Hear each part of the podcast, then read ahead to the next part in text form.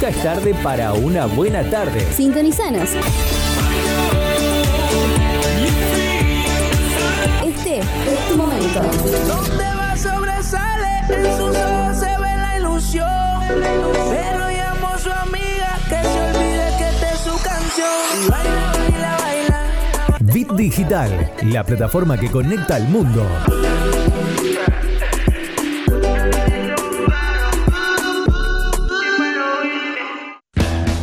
Rosario Running, los jueves de 17 a 19 horas por la plataforma que conecta al mundo.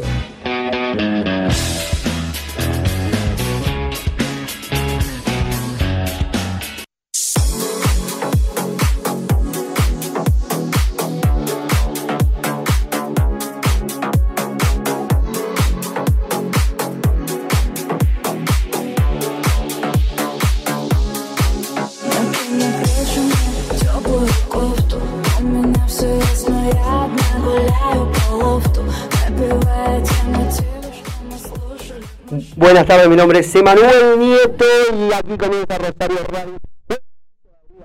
Ricardo Branda, hola Richard, ¿cómo estás? Hola Emma, qué lindo jueves en la ciudad de Rosario, eh, espectacular el... Se mantiene el clima de primavera. Sí, sí. Confirmado. Eh, 27 grados estaba la temperatura, para mañana se esperan 29, así que días de calorcito. Bien. ¿Le gusta salir a entrenar con estos días, sí? Eh, está medio caluroso, pero me gusta, sí, prefiero esta temperatura. ¿no? Muy bien, ¿cómo vino esta semana con los entrenamientos? Bien, todo bien. El día que estuvo feo para entrenar Sí. fue el fin de semana estuvo feo.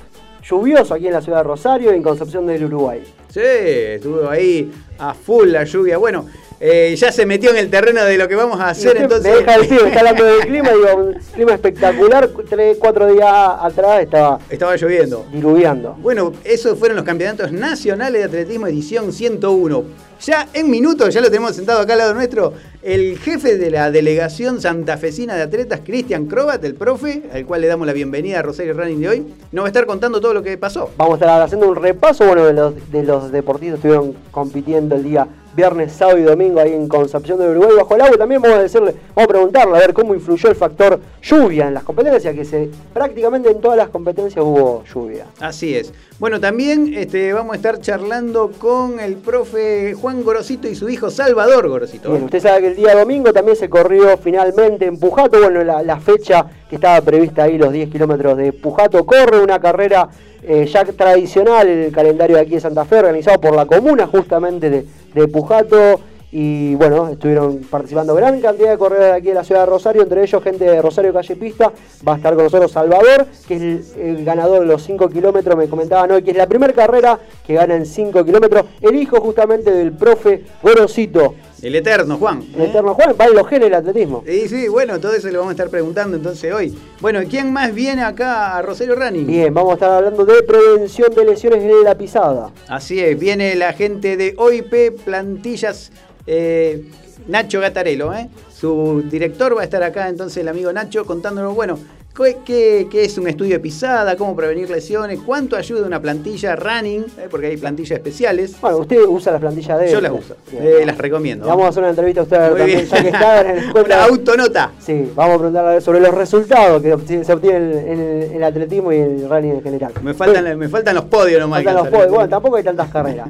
Bien, lo que sí va a haber carrera el día fin de semana. El fin de semana es el día domingo 18 de abril. Se corre una nueva edición de la maratón ahí en La Pampa. Va a estar corriendo justamente Marcos del Forno, corredor de aquí de la ciudad de Rosario, representando la provincia de Santa Fe.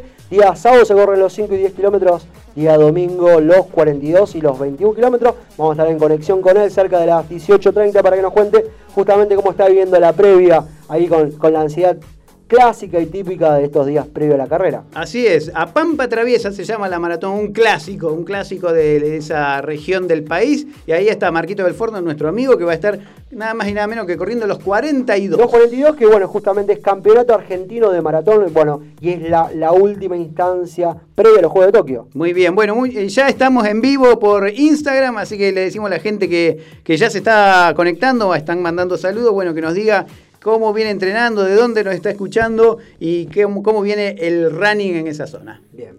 Bueno, muy bien, ya está con nosotros, entonces la damos así nomás, damos vuelta a la página y ya estamos en este primer bloque con Cristian Crobat, ¿eh? el profe de Atenas, que también, bueno, fuiste delegado de, la, mm, eh, de los santafesinos, de los atletas santafesinos que fueron al Nacional en Concepción del Uruguay. Hola, ¿cómo andan chicos? Bueno, un gusto estar nuevamente acá con ustedes.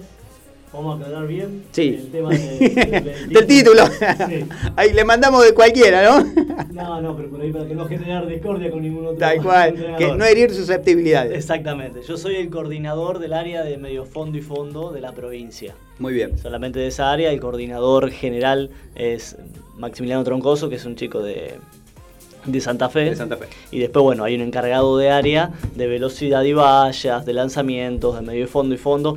¿Qué hace el encargado de área? Porque también Sí, está a esa ver. pregunta. ¿Qué hace el A encargado de área? ¿para qué fue Croat a Concepción del Uruguay? Bueno, el encargado de área generalmente durante todo el año está atento de su área, de los atletas que hay en Santa Fe que están compitiendo en fondo y medio fondo, que estén activos, cuáles son las marcas que van realizando los torneos. Entonces, cuando hay que armar un equipo nacional o provincial, uno recopila todo eso, se lo manda al jefe de, general y ahí se arma un equipo nacional. ¿A vos te, te toca esta, este sector de Rosario o de toda la provincia? No, de toda la provincia. O sea que si vos ves en alguna competencia en Santa Fe que hay alguien que se destaque, lo empezás a seguir. Exactamente, para eso también están los, los rankings actualizados, entonces uno cada dos por tres Va mirando. pega una ojeada al arranque actualizado y dice, oh, mirar, el corredor Lautaro Campo de, Santa Fe hizo tal marca en 5000, entonces bueno, uno por ahí ya lo va anotando, ya lo va teniendo en sus registros y cuando hay que armar un equipo está presente con esas cosas. Y cuando vamos al campeonato, bueno, lo que hacemos es eh, ratificar a los atletas, a los jueces que, que están para competir, si hay que dar alguna baja en algún atleta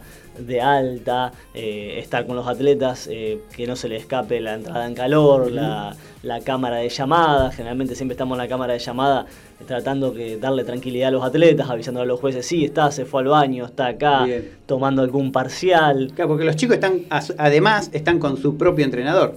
Muchas veces los entrenadores viajan, otras veces no. Para los, los atletas que los entrenadores no viajan, bueno, está uno para tomarle los parciales, para darle algún consejo. Eh, y sobre todo eso, tratar de brindarle tranquilidad eh, de que hay alguien superior que, va a estar informando al comité de cualquier eh, falencia que tiene que tener o, cualquier inconveniente.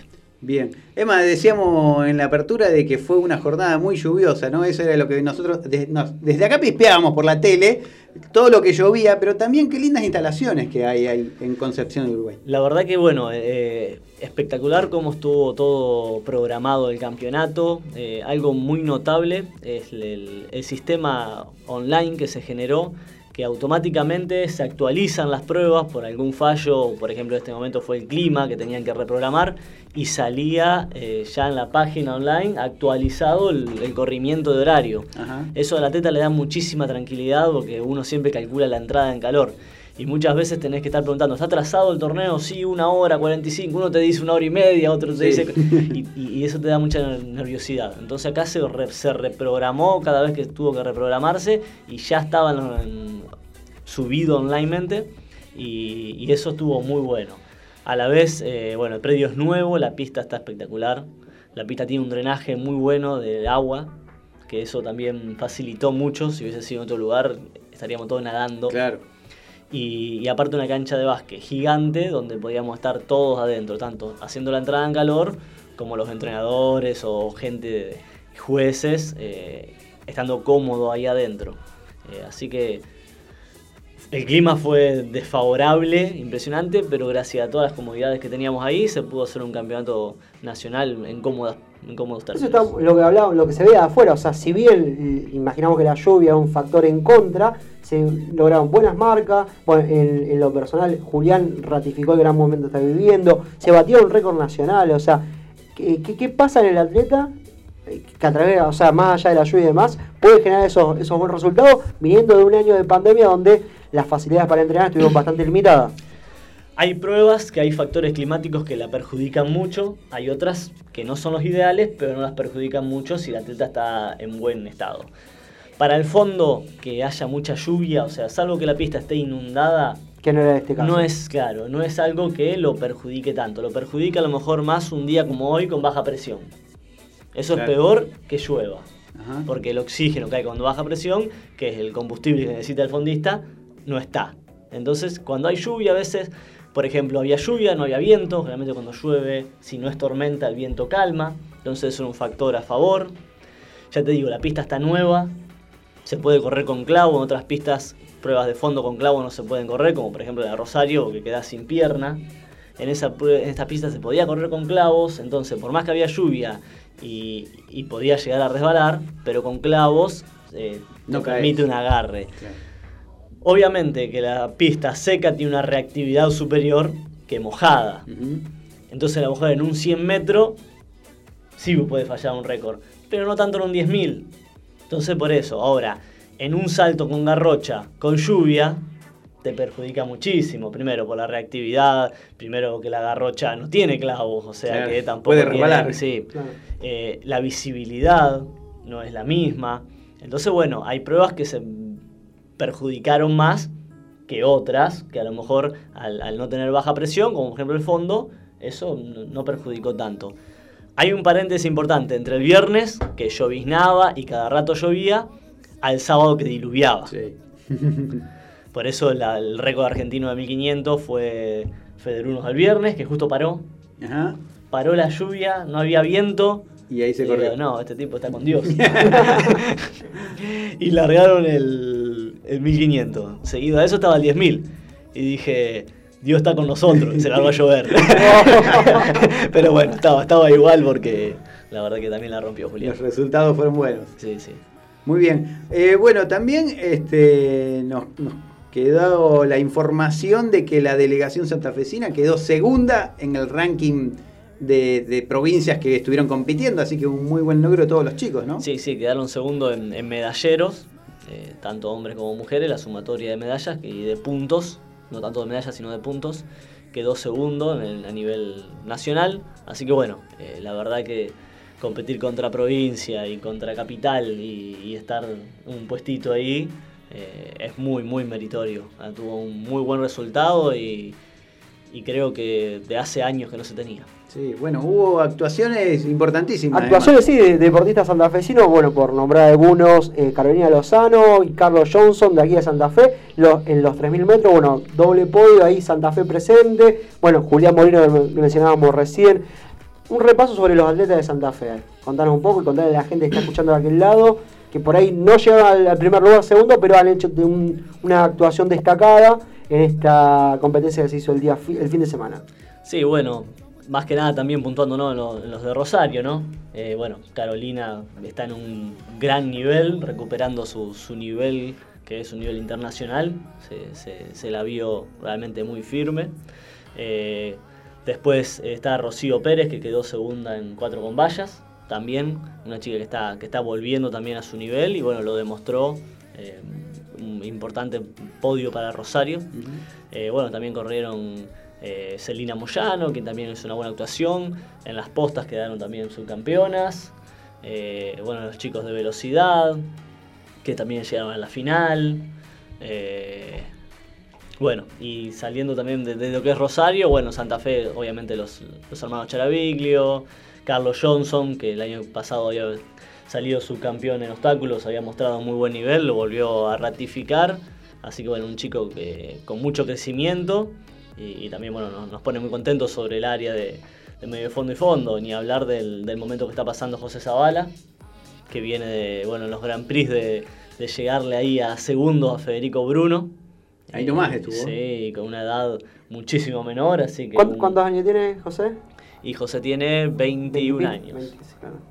Eh, Es muy chico, corrió en 3.40, así que bueno, futuro impresionante. Si bien no le fue muy bien en el Nacional a José, eh, por ahí pasa también en atletas chicos, por ahí la puesta a punto se le va, se le va un poquito, estaba muy fuerte para los Grand Prix y bueno, Nacional estaba muy cercano, quizás a lo mejor llegó un poquito saturado de, de entrenamiento, pero bueno, es un chico que siempre viene demostrando y con el nivel que tiene va a ser para hablar los siguientes años. ¿Puede, puede ser que, que también corra para este tipo de, de atletas lo que a veces uno generalmente pone como excusa, ¿no? Hoy no fue un buen día. ¿Qué hay de, de eso en alguna instancia como un, como un nacional, como un sudamericano, Cristian? Y sí, creo que es, es, eh, es principal, ¿no? Porque son atletas que, que ya tienen un muy buen profesionalismo eh, y generalmente actúan bien en, en la mayoría de los eventos que, que se encuentran bajo presión. Ujú. Y de ahí viene la frase, hoy no sé qué pasó, hoy no fue un buen día. Si, si siempre generalmente en estos eventos eh, me va bien, eh, hoy no fue un buen día. Que bueno, que fue el caso de Daniel Penta, eh, que realmente no, no- se levantó mal ese día. Es un atleta muy regular, que venía bueno de ser su campeón argentino el año pasado y, y buscábamos ahí estar entre los primeros puestos. Y bueno, no, no fue un día que se encontró para nada, no, no, no, no pudo prenderse en la carrera terminó porque bueno, estaba ahí y, Sí, sí, y es su espíritu de terminar la carrera. Pero bueno, no fue el- realmente no fue el día, hay día que uno se levanta y bueno, eso es lo que nos hace ser humano, ¿no? Claro, tal cual. Bueno, mucha gente está conectada además a la transmisión de Instagram de Rosario Running, ¿eh? Eh, por ejemplo, mira, Fabián Cui está siguiendo, Yuri Díaz, Seba Cordeiro también está mirando, eh, Cari Pedroso está siguiendo la transmisión, Flor Segno y Miguel Ángel Torcelo también se unieron a la transmisión. Eh, Rubén Bianchini dice, hola amigos, qué gusto poder conectarme y escucharlos. Buena transmisión, abrazo grande. Para Rubén ahí de Villa Gobernador Galve, ¿verdad? Es, está mirando ahí desde Villa Gobernador Galve, Rubén Bianchini. Bien, Jonathan Vázquez también está haciendo transmisión. eh, Gustavo Di Marco, Joshua Cocho también está mirando. Bueno, mucha gente que está siguiendo la transmisión de Rosario Running. ¿eh? Bien, otro que tuvo un, un gran fin de semana fue que radicado, entre Riano, él radicado aquí en la ciudad de Rosario y bueno, y entrenado por el acá y por el profe Crobat, fue Julián Molina. Julián Molina, tercer título consecutivo en la distancia, con un registro de 28 minutos 33 segundos, ¿verdad? Así es, así es. Es no solo el mejor personal, sino que el tercero en la lista argentina detrás de Silvio y Cascabelo, sino que constituye la mejor performance de un fondista de nuestro país en nuestras pistas, porque es el único argentino que estuvo debajo de los 29 minutos en pistas argentinas. Fue el único Molina. El presente de Julián, bueno, realmente inmejorable. Sí, la verdad que está, está en un muy buen momento, muy focalizados. eh, hace años que por ahí que venimos con, con muchos altibajos por, por problemas personales. eh, bueno, inclusive ahora en la pandemia tuvo operaciones de, de la mandíbula que tiene un quiste. eh, se bajoneó mucho por eso. Tuvimos ahí ya el año pasado había logrado estar también en el ranking histórico de, Argentina y ser el primer fondista que haya bajado los 29 minutos en una pista nacional.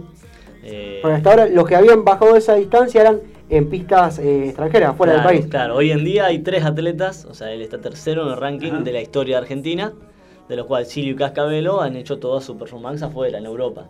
Él es el primer atleta argentino que corre en 28 minutos cortos ahora eh, acá en Argentina. Acá. Eh, así que bueno, eh, por suerte después de la pandemia pudimos levantar el ánimo, hacer la- las concentraciones en, en altura, ponerlo bien Estuvo en concentrado, estuvo en Cachi. Eh, bueno, bajó, ya en los Grand Prix había mostrado un desempeño importantísimo y bueno, y lo que hizo este fin de semana realmente fue, fue histórico, fue histórico. Corrió a, abajo de 2.50 el- los 10.000 metros. No, Eh, no- no- no toca el suelo, creo, ¿no? no, no, era una cosa impresionante. Aparte, lo parejo que corrió, las condiciones que, bueno, si bien ya te- no eran totalmente desfavorables, pero no era una pista seca Claro. y reactiva. Eh, así que, bueno, muy contentos. Eh, apenas llegó a Rosario, volvió para Cachi. Ahí nomás la Confederación Argentina decidió eh, pagarle la, la preparación en altura para el sudamericano, que es uno de los firmes candidatos. Ah, muy bien. Hoy escuchaba que Carolina Lozano también está en Cachi, ¿no? Están, están la mayoría de los fondistas del área de, de medio fondo y fondo. Están, están allá, está Carolina, está Federico Bruno, está Julián, ahora se va a sumar Bernie Maldonado. Y bueno, y se van. Y dijiste que está pagado por la Confederación.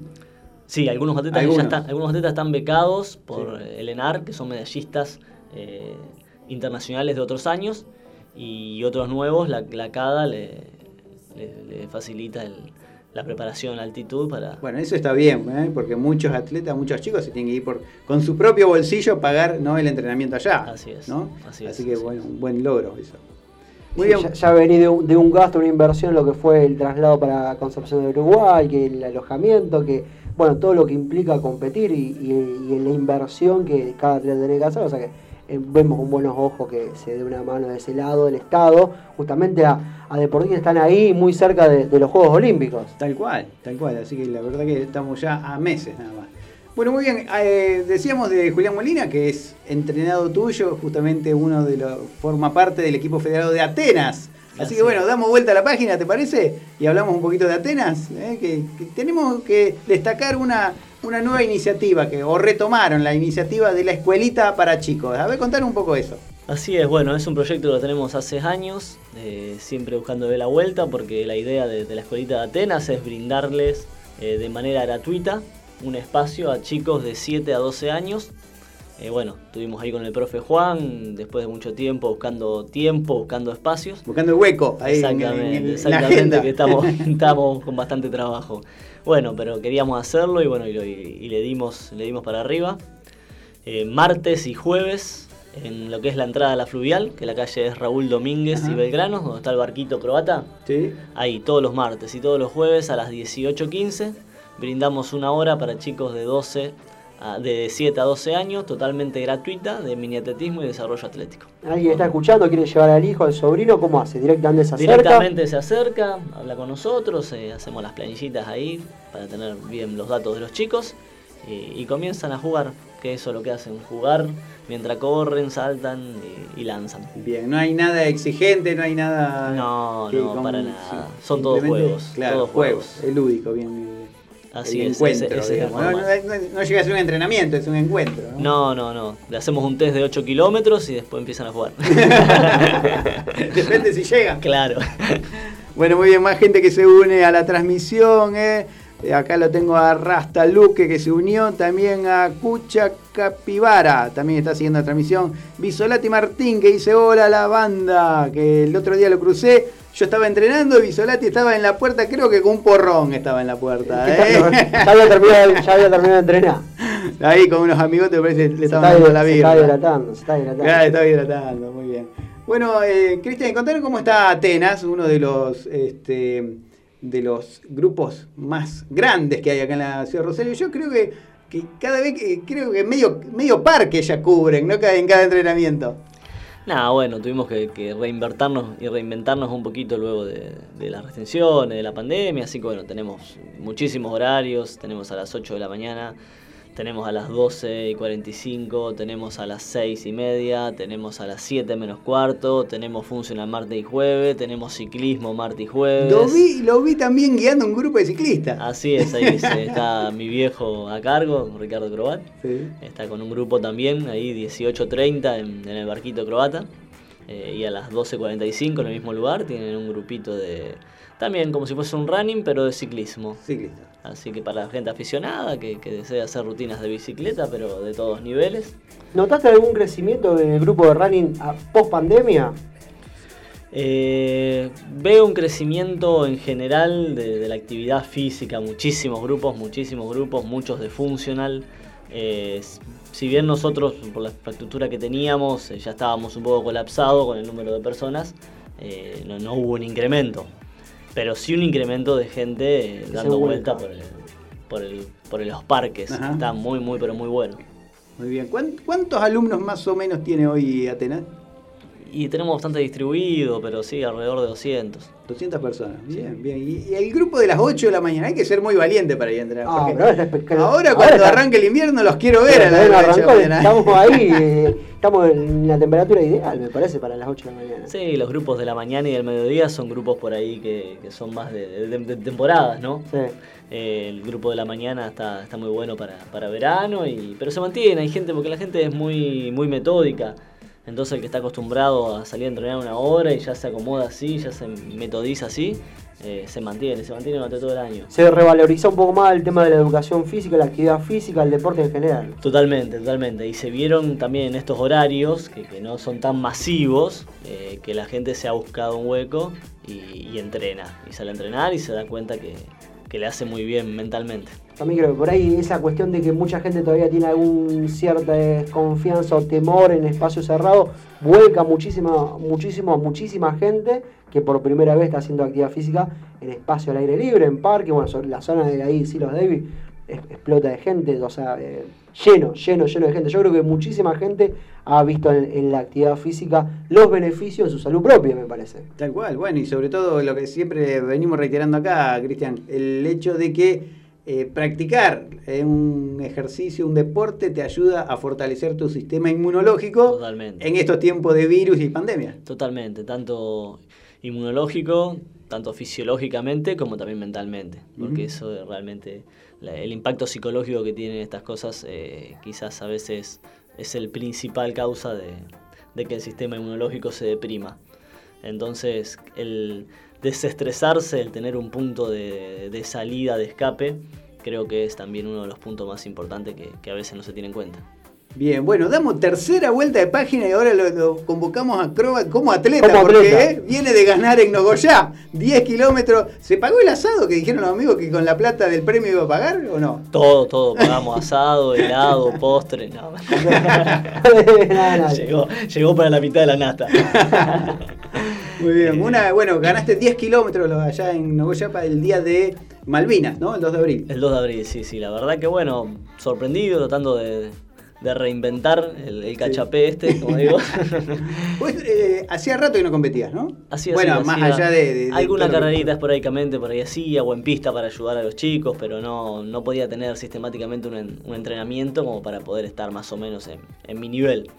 Eh, y este año, bueno, me, me fui re- reordenando también el tema de, de la pandemia, que por ahí no estábamos con tanto trabajo, pude dedicarme un poquito más a mí y ya con eso agarrar un poquito de vuelo y, y poder mantenerlo. Y, y empecé a competir, me empecé a sentir bien, así que bueno, sorprendido, siempre de una manera de, distracción, de- lúdico. Y, y bueno, salieron, salieron lindas marcas, eh, vengo bajando mi- mis tiempos inclusive de, de las distancias largas, yo muy, no tengo mucha trayectoria en distancias largas, sino Sí. así en medio fondo.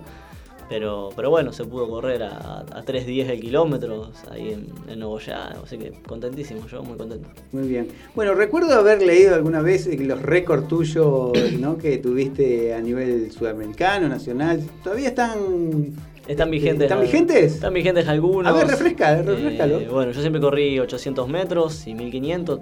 Tuve, llegué a tener 13 títulos de campeón nacional. Fui campeón sudamericano U18. Ujú.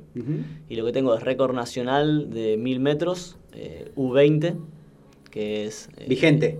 Sí, es vigente, es 2.27, con menos de 20 años. Y tercer marca histórica de 1000 mayores con 2.24. Después bien. los récords acá de la provincia, de 800 y 1000. Bien, vigente, todo vigente. Vigente. Eh, Están para ahí para desafiar. ¿eh? Sí, sí, sí. Nosotros sí. no, además. Ya, acá- que, ya se creo que no llegamos. pasó la edad, ya está, es para las nuevas generaciones que están arrancando. Hay que, hay que ver ahí en, en Atenas Kids, a ver algunos Claro, en Atenas que, que. venga, que venga con mucho potencial. Bien, eh, hablando de eso, ¿cómo, ¿cómo detectás a los chicos cuando, bueno, van al, al grupito y vos decís, ¿cuál es el- la medida del ojo del profe que dice, este chico, porque acá han pasado muchos atletas que... Han sido- eh. Claro, han sido descubiertos a lo mejor por el profe de gimnasia en la escuela o en algún evento así. Eh, ¿Qué es lo que se le mira a los chicos? Mira, se le mira mucho las actitudes a veces, ¿no? La, la actitud que tiene el chico de, de enérgica, de, de- de- de atención también, de atención, de, de- de entusiasmo, de... eh, pero bueno, también muchas veces son chicos y se están formando, forjando la, la actitud, eh, el compromiso. Entonces uno también tiene que, que estar muy atento en eso y ser un educador, ¿no? Eh, y ya después, grandes solos se van, se van se van de- de- de- dedicando, tirando y Claro. uno va viendo. creo que nunca hay que limitar, decir este sí y este no. Si bien por ahí eh, uno de chico ya sabe quién es el que corre más rápido, quién es el que salta, quién es. Pero, pero muchas veces lo despiertan también un poquito más grande. La, la actitud, sobre todo. Sí, ¿no? sí, yo me fijo Las mucho. ganas. Yo me fijo mucho sí en las actitudes. Muy bien. Bueno, está lindo entonces la actividad. ¿Qué día? ¿Martes y jueves? Martes y jueves, 18.15, Raúl Domínguez y Belgranos. que Es la entrada a la fluvial, el barquito croata. y gratuita. Y gratuita, sin costo ninguno. Llega el chico, se presenta y se pone a jugar. ¿Cuánto dura más o menos? Una horita, una horita hora. clavada. Una hora para que los padres estén por ahí tomando mate. Sí, sí, tienen, tienen la opción del funcional los padres, ahí tenemos Ah, al mismo bien. horario, tenemos clase de funcional. Muy bien, bueno, mucha más gente que se conectó. Franco Benzo está haciendo la transmisión, igual que Valentín Pelagali. También está Gonza- eh, Gonzalo Oviedo. Fernando, Fernán José Pereiro también está siguiendo. Ignacio Gatarelo, que me parece que está acá afuera, que ya no está, igual no está mirando. ya en minutos está acá. Nacho, compañero de la secundaria, Nacho. Ah, muy bien. Bueno, ¿cómo se relaciona todo con todo? ¿Vio? Eh, Chico Rosario. Matu99 también está siguiendo. Bueno, eh, mucha gente que está conectada acá a Rosario Running, por suerte. ¿eh? Bueno, muy bien. Eh, objetivos. Objetivo, ya está, en los próximos meses, ¿qué, qué queda? ¿Qué se viene? Mayo. Objetivos que no se cierre nada. Principalmente. Estábamos cortando clavo anoche, Emma, ¿no? Estábamos los dos, cada uno en su casa, mirando al, al presidente a ver qué No, pasaba. para Una debida, una definición a penal. Estamos ahí para entrar en la clasificación. Buah, por favor. Tremendo. Bueno, y entonces. Bueno, está el, bueno, con el grupo, con el grupo de running vamos a ir al Durazno, Ajá. que ahora está el 2 de ¿Córdoba? mayo. Pero vamos a ver qué pasa. Está ahí en, en tratativa. Bien. Eh, No, bueno, está, no está cancelada todavía. no está ¿eh? cancelada todavía, pero bueno, viendo. Y bueno, por supuesto, el campeonato sudamericano, 16, 14, 15 y 16 de mayo, donde va a estar participando ahí Julián Molina, con muchas expectativas. Bien. ¿Algún otro chico que participe? Carolina Lozano, de acá de Ah, Rosario, Carolina. Carolina Lozano. Bien. eh, ellos dos. Bueno, obviamente después sumatorias de puntos para los Juegos Olímpicos, a ver qué pasa, cómo cierra el equipo. Si bien tanto los dos todavía no están cerca, pero hay que ver que también qué pasa ahora en el sudamericano.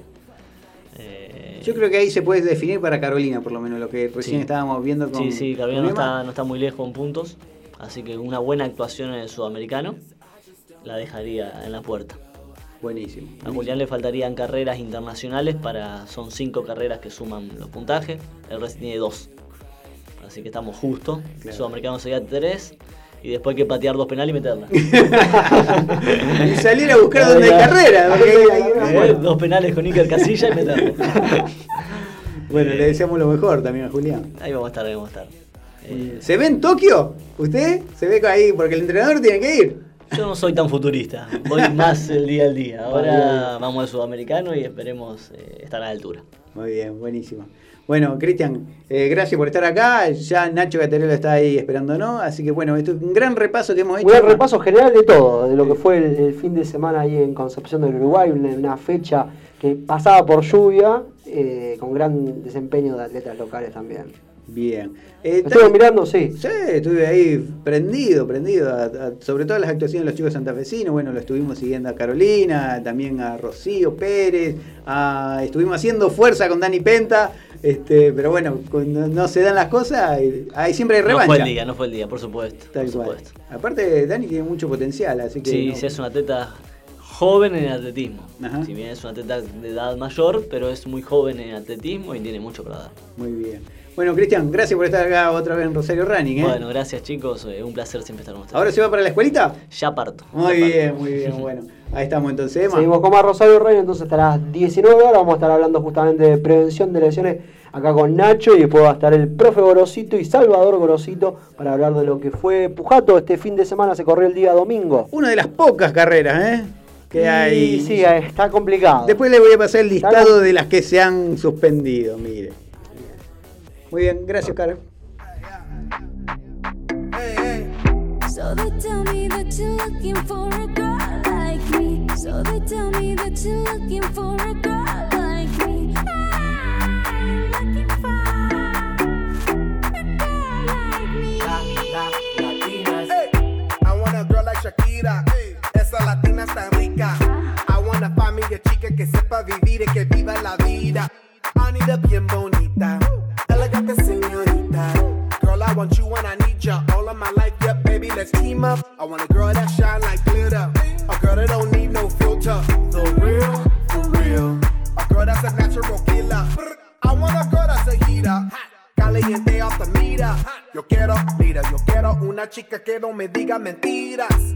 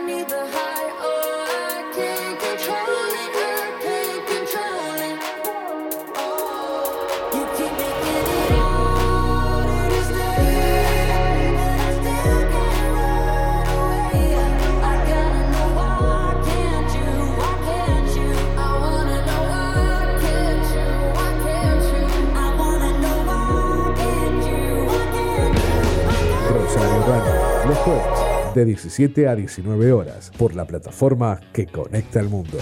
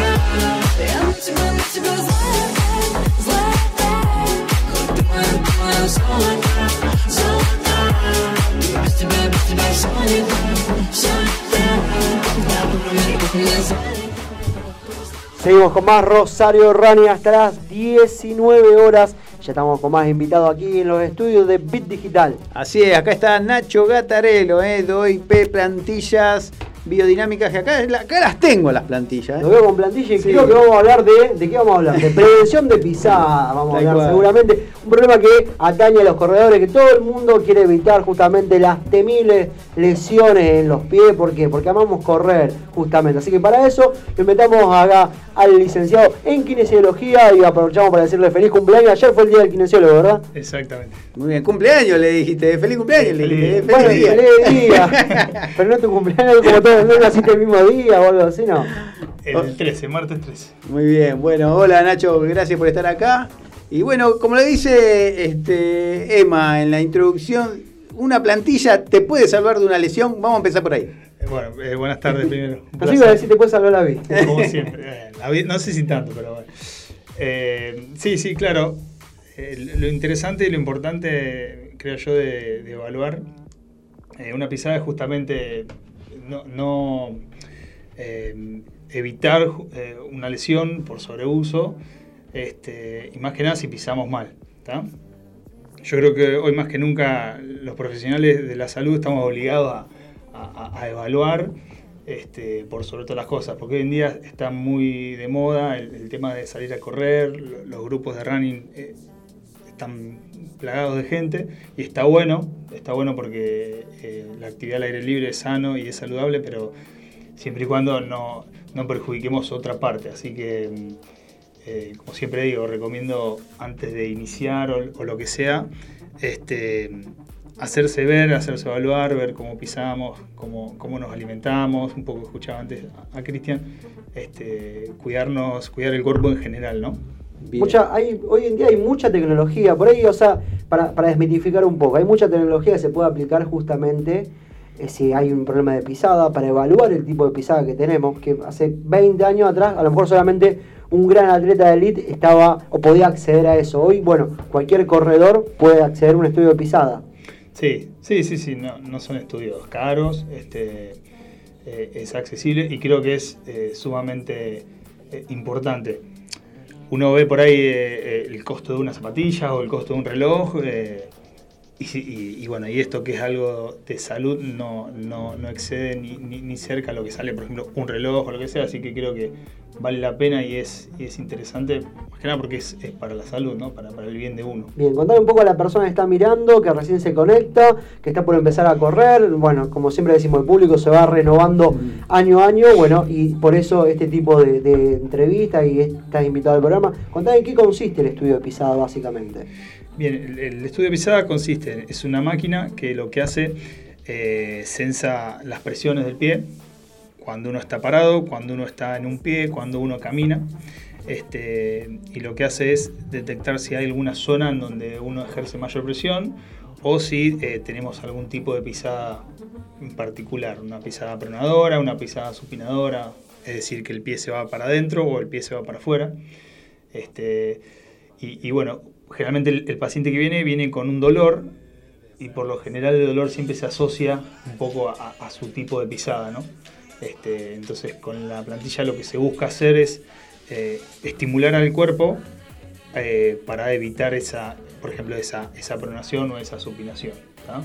¿Es correctivo la plantilla? Claro, la plantilla lo que hace es corrige, corrige la, la posición del pie. Bien. Yo creo que, que deben ser muy pocas las personas que tienen eh, pisada 100% normal, digamos, ¿no? Este, eh, es, más, es más común que, haya alguna patología o una deformación. Sí, sí, la verdad que yo, yo siempre digo, eh, hay que ser honesto y, cuando uno evalúa si el paciente no necesita plantilla, se lo hemos dicho, hemos mandado a casa pacientes que a lo mejor venían por estética o cosas así, y la idea no es esa. Este, pero por lo general siempre el, paciente, por- nunca vamos a encontrar un pie perfecto Claro. ni la pisada perfecta. Repito, como el paciente que viene viene con dolor, entonces es más fácil este, eh, buscar o detectar ese tipo de pisada porque vos ya, cuando el paciente te dice que le duele, vos ya más o menos te vas dando una idea qué te vas a encontrar. Y, y por lo general te lo encontrás. Este, así que sí, eh, es, es sumamente importante. Vos pensá, Richard, que cuando uno corre, eh, por ejemplo, no sé, el tendón de Aquiles, eh, trabaja o, o levanta siete veces tu peso, imagínate. Claro. vos, cada vez que vos das un paso, tu tendón de Aquiles tiene que levantar tu peso multiplicado por 7. Imagínate un arco vencido. También la fascia plantar tiene que hacer ese trabajo multiplicado por los pasos que diste en esa corrida y bueno, y multiplicado por la semana y multiplicado por el mes. Entonces, son todas lesiones por sobreuso, sobrecarga que se le llaman, que justamente en una plantilla lo- los cambios los vemos son instantáneos. El paciente dice la verdad que a la semana o al mes ya. Nota los cambios. Bueno, justamente acá están las plantillas que has traído. Algunas este, de estas son modelos running, ¿eh? especiales para correr. Sí, la negra particularmente es el modelo running. Eh, estas son más de uso diario, cotidiano, es otro tipo de material, material más blandito, más Eso confortable. te era pre- por preguntar justamente, ¿cuál es la característica de un tipo de plantilla running de alguien que decir, bueno, yo estoy entrenando, tengo una carga de X cantidad de kilómetros por semana, ya eh, me hice el estudio, me recomendaron justamente ese tipo de plantilla, ¿por qué la, la plantilla running? ¿Qué tiene que no tienen las otras? Bien, pri- primero el material. El- la plantilla running tiene un material que se llama carbon, que es un material bastante más resistente a la temperatura, eh, al calor, al impacto. Este, el peso también eh, varía y por sobre todas las cosas varía la, eh, la dinámica de la plantilla. Son plantillas biodinámicas, no son eh, ortopédicas 100%. ¿Qué significa eso? Significa que la plantilla, cuando uno corre o hace el gesto, la plantilla tiende, tiende a ceder unos, unos grados y después lo que hace devuelve un poquito esa fuerza. Entonces, como No es tan rígido. no es tan rígido, como que colabora con el pie.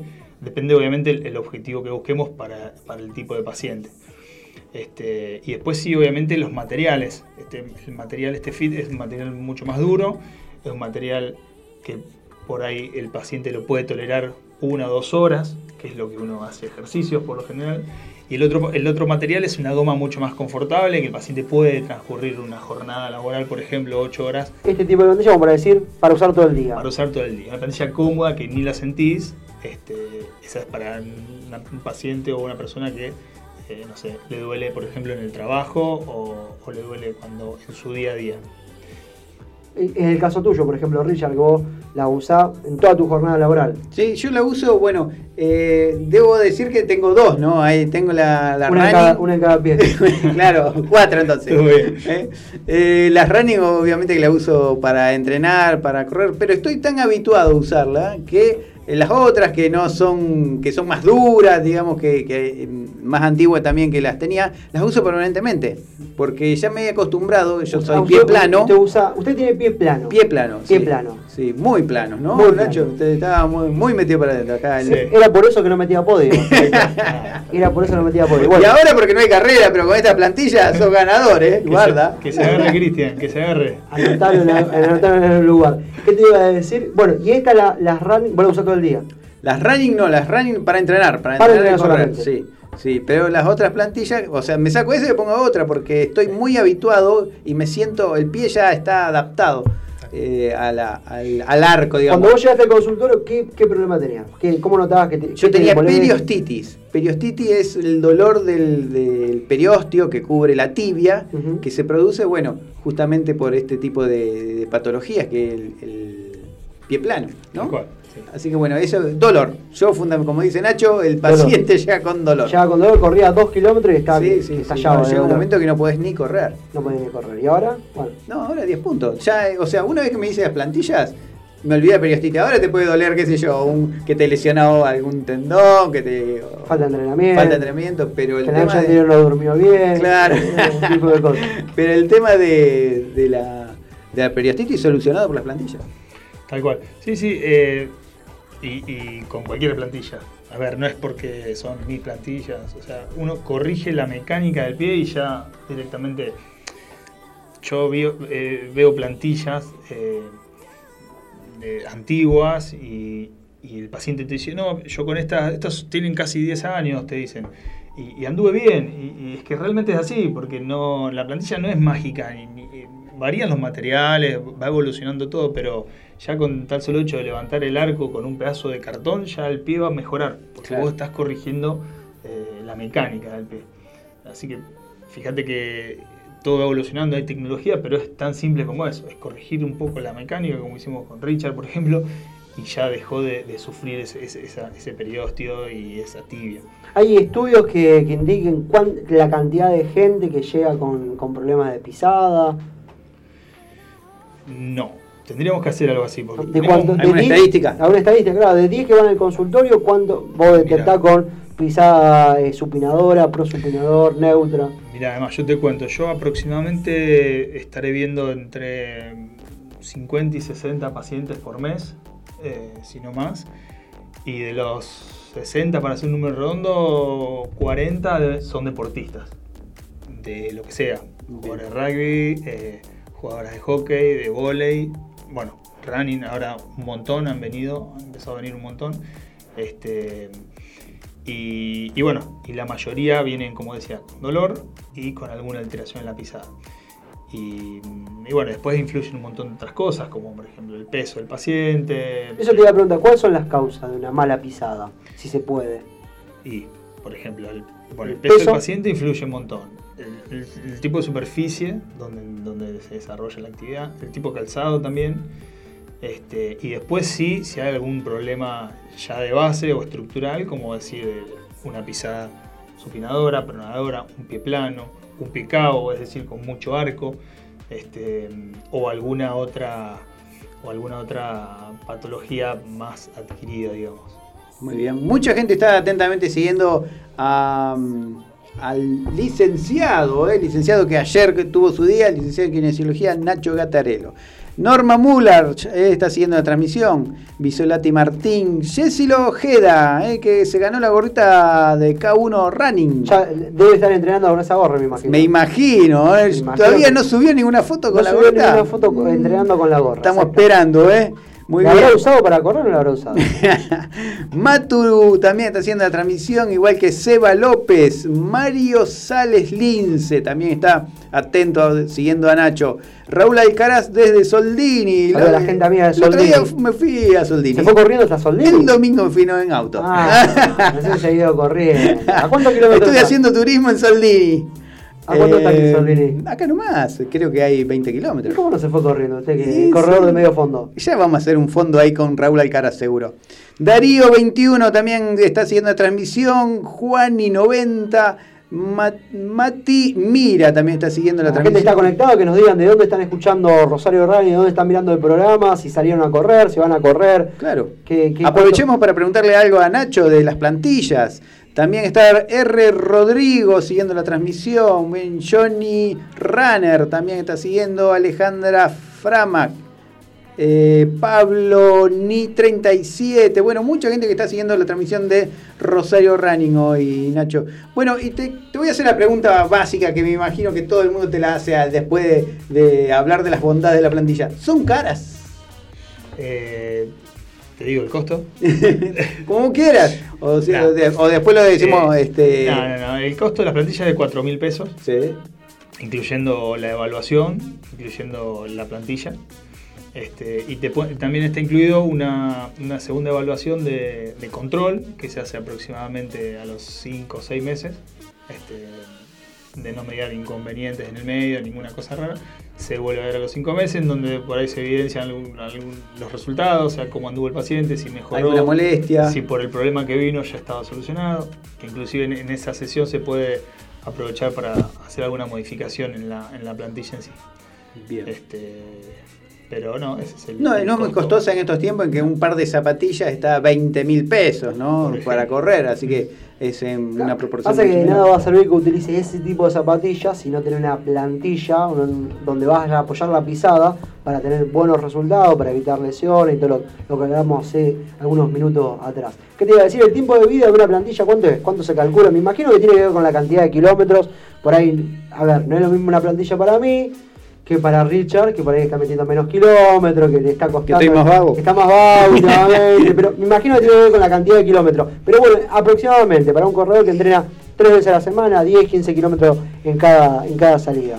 Eh, eso depende, Emma. Mira, yo por lo general le digo al paciente que el- el- la vida útil de la plantilla va a ser cuando no siga cumpliendo la función que tendría que cumplir. Es decir, el paciente vuelve a tener dolores o vuelve a tener el mismo dolor o, nota algún cambio o algo raro, quiere decir que a lo mejor la plantilla hay que verla porque no está cumpliendo su función. Puede ser a los 8 meses, puede ser al año, puede ser al año y medio. Hay pacientes que vienen después de dos años. ¿Ustedes cada cuánto cambia plantilla?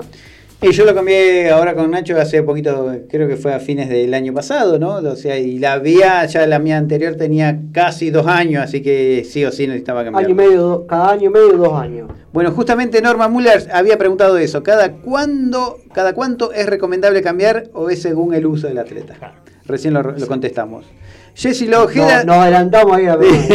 El nivel lo nuestro es impresionante. Jessy Lojeda dice, sí la estrené el día de la lluvia, a la gorrita, genial. Genial para la lluvia. No, Ahí tenía, no sabía de esa utilidad de las gorritas de K1 Running. Aprovechamos para saludar un- mandar un saludo a Lucas Bautista. Muy bien, bueno, y que tiene las gorras, tiene el reflex para la noche también, ¿eh? Claro, y son impermeables para la lluvia también. También.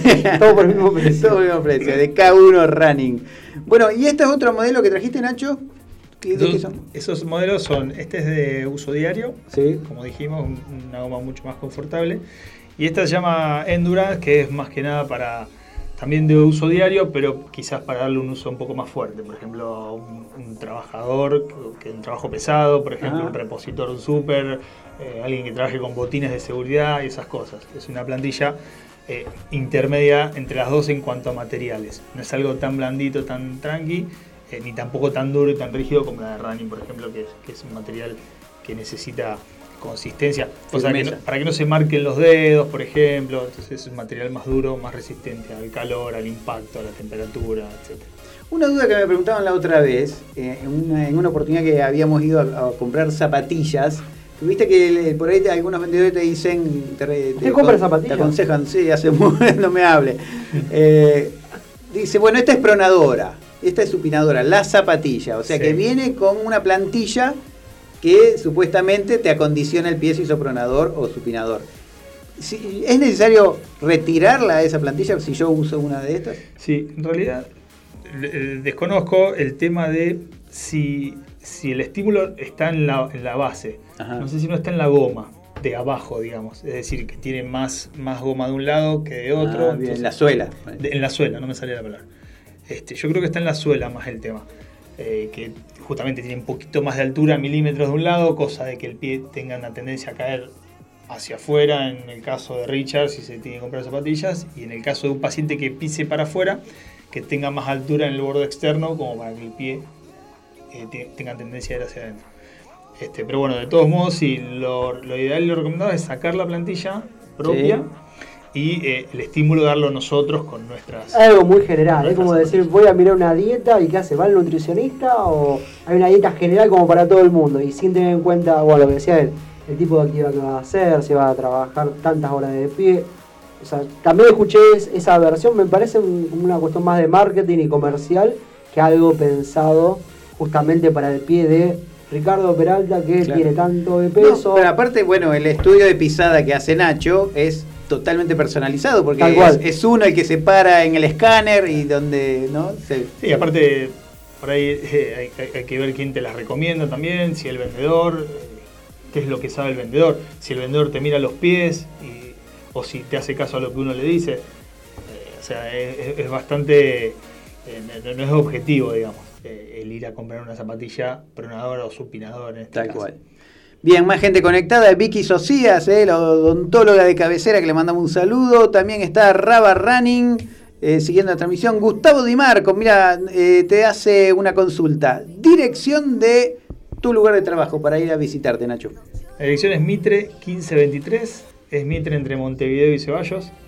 Este, bueno, y en la, ahí en la página figuran lo- lo- los datos míos, también está mi celular, por si quieren contactar o cualquier duda pueden, pueden escribir directamente ahí. Está el celu, está el Instagram, contactan Instagram. a Nacho, le piden un turno justamente para, para ir directamente tal día, tal hora, hacen el estudio de pisada, que es algo breve, en 30 minutos, están, 30 minutos, 40 minutos están Sí, terminando y ya después, bueno, se ponen de acuerdo para ver de- cuándo la retiran. Exactamente. Marcelo Marcelo Lazaleta también está siguiendo la transmisión. Ran Lucas Ran empezó. Recién estábamos hablando de las gorras eh, de K1.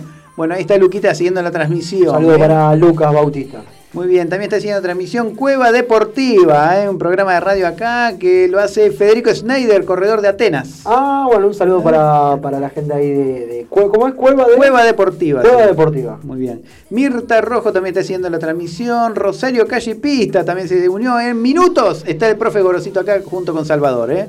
Muy bien. ¿Quién más tenemos acá? Acá está. mm, Justo me da, mira, el reflejo que no me deja leer. Bueno, hay más gente que había conectada ahí en, en Rosario Running.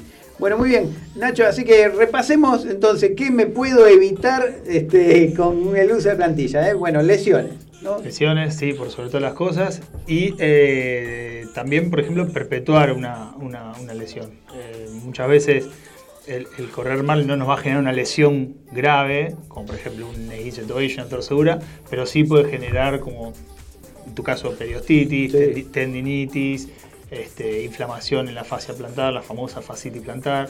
Bueno, eh, más que nada lo, lo que sucede cuando uno no tiene una buena técnica o una buena pisada eh, son lesiones a- de- por sobreuso, que se le llaman. Lesiones de, de repetitivas, por ejemplo, de correr mal tanto tiempo empiezan a aparecer esas lesiones. Que por lo general son lesiones que ya vienen eh, generándote dolor, molestia y uno por ahí la deja pasar hasta que me, me frena por completo y ya es medio tarde. Este, pero bueno, sí, todo eso en general. Por eso, lo ideal siempre lo que se pueda prevenir, hay cosas que bueno, no se pueden evitar. O sea, que vaya corriendo y justo te, te doblé pise- en un post. guincé. Nah, él no lo va a poder evitar, pero es lo que sí se puede detectar y, y para eso hay tecnología justamente aquí en la ciudad de Rosario. Lo que se puede detectar, un, problema que a largo plazo puede traer un dolor de cabeza, un parato o kinesiología y demás, bueno, eso sí, siempre recomendamos evitarlo, obvio. Muy bien. Vigual Lures dice, yo entreno con Goro, ¿eh? Muy bien, ahora ya viene, hay minutos le está Gorosito acá. Ese de G Team, ¿eh? el Santiaguito, de Guío.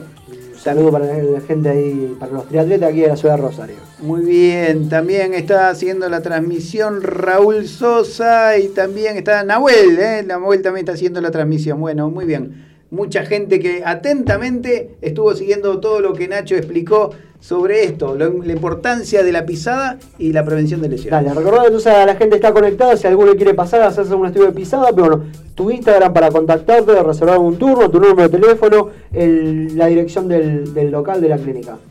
Bueno, el Instagram es Ignacio Gatarello, OIP. Eh, la dirección es Mitre 1523, Mitre entre Montevideo y Ceballos. Pero bueno, lo ideal es que contacten antes para solicitar un turno. El teléfono figura en la página, es 3413 47 62 54. Pueden escribir ahí por- pidiendo un turno o una evaluación. Se puede hacer la evaluación si quieren, nada más. No, no es obligatorio hacer las plantillas. También pueden, pueden evaluarse directamente la pisada sin, sin necesidad. Si alguno tiene duda, una inquietud, decir, bueno, quiero allá, quiero ir a ver a ver si no, no vengo con algún problema de Claro, pisada, molestias. para detectarlo a tiempo, obviamente. Exacto. Y después en todo caso, bueno, la plantilla pensaré a ver el mes que viene o cuando eh, con el aguinaldo o cuando, cuando fuera. Claro. Invierte el aguinaldo. Pero bueno, pero ya por lo menos te va con la información. Ya con la información vos podés decidir qué vas a hacer. Si vas a invertir en tu pisada, vas a invertir en salud o no lo vas a hacer y, a largo plazo, bueno, se vienen los problemas y se vienen las lesiones. Muy bien. Sí. Nacho, muchísimas gracias por estar acá, ¿eh? Placer, como siempre. Bueno, ya nos estaremos dando una vuelta por eh, calle Mitre, entonces. Yo lo quiero ver con podio, o sea, no tiene más excusa. Eh, No hay carreras, pero si no, que se qué con, las- con las plantillas running. Eh. bueno, y, y va a haber, un- ah, perdón, va a haber un- unos regalitos eh, para sortear, eh, unas remeras. Muy bien. eh, que también hicimos. Este, No, pero nuestro oyente no les gustan los sorteos, ¿eh? No, no, acá la gente, mira, me dicen, no, no sorteen No, nada. no sortees nada. Una para Garrilla y una para. Así que bueno, vamos a tener unas remeras lindas de. Confirmado, antes de fin de abril largamos sorteo. Así es. Quedan dos jueves. Muy bien. Bueno, se viene el gran sorteo entonces OIP Plantilla de calle Mitre 15. 23. 20. Bueno, seguimos con más Rosario Running, vamos con un poco de música y bueno, ya se viene Rosario Calle y Pista, uno de los grupos más convocantes aquí de la, de la ciudad de Rosario, de los grupos num- más numerosos, estuvieron corriendo en Pujato, vamos a estar preguntándole cómo vivieron la carrera. Después de muchos, muchos meses sin carreras presenciales, finalmente se realizó aquí a, pocos kilómetros de la ciudad de Rosario, en Pujato se realizó una carrera, así que vamos a estar hablando justamente de cómo vivieron la carrera y esa vuelta a la presencialidad, al menos en los eventos deportivos vinculados al running y vamos a estar en comunicación con La Pampa. Está Marco del Forno, bueno, representando a la provincia de Santa Fe. Va a correr el Campeonato Argentino de Maratón el día domingo. Así que vamos a estar hablando con él en exclusiva para que nos cuente, bueno, el atleta cómo está viviendo estos momentos previos a la carrera. Muy bien. Vamos a un tema, vamos a una pausa y ya en minutos volvemos. También volvemos por Instagram, ¿eh? la gente que está ahí esperando el profe Gorosito en minutos.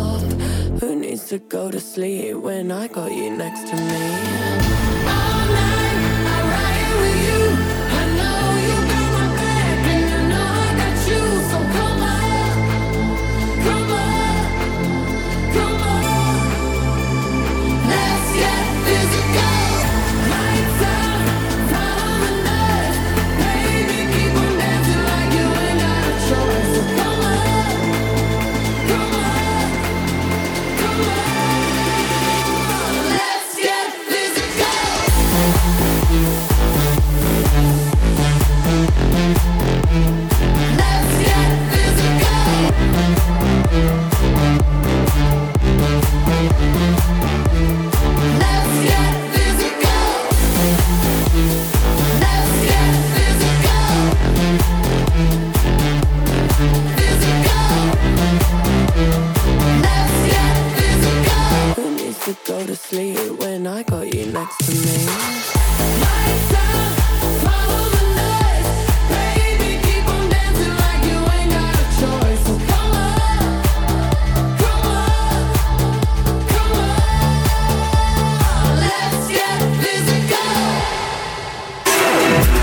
¿Sabías que somos el medio correcto para que tu publicidad suene en todos lados? Publicita y cambiale el aire a tu negocio.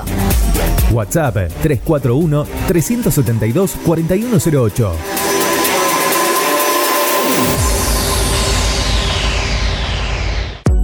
Mods, Deco y Hogar. Todo lo que necesitas para tu hogar y mucho más. Mods, Deco y Hogar. Italia 934 Rosario. Mods 341-421-1548. Mods.com.ar. Mods, Deco y Hogar. Soluciones Informáticas Rosario. Venta, reparación de PC y celulares. Boulevard Avellaneda, 1083 Rosario. Contacto 3416 175870. Soluciones Informáticas Rosario.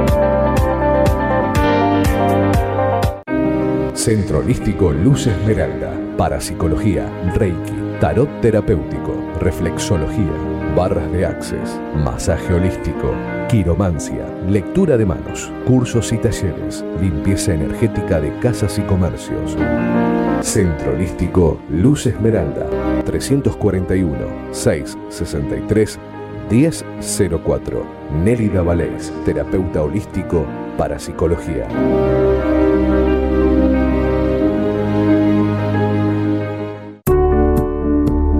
Refricir, servicio de instalación y mantenimiento de acondicionadores de aire. 341-314-7313. Presupuestos sin cargo. Refricir, servicio de instalación y mantenimiento de acondicionadores de aire.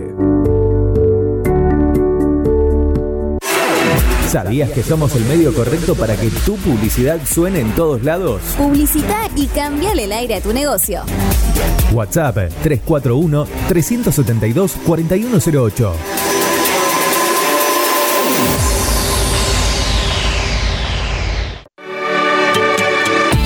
Nunca es tarde para una buena tarde. Sintonizanos.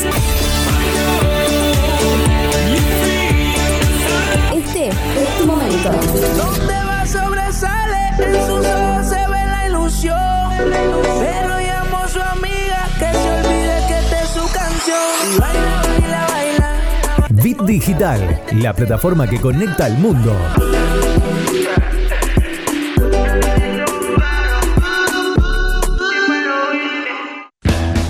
Rosario Running, los jueves, de 17 a 19 horas, por la plataforma que conecta al mundo.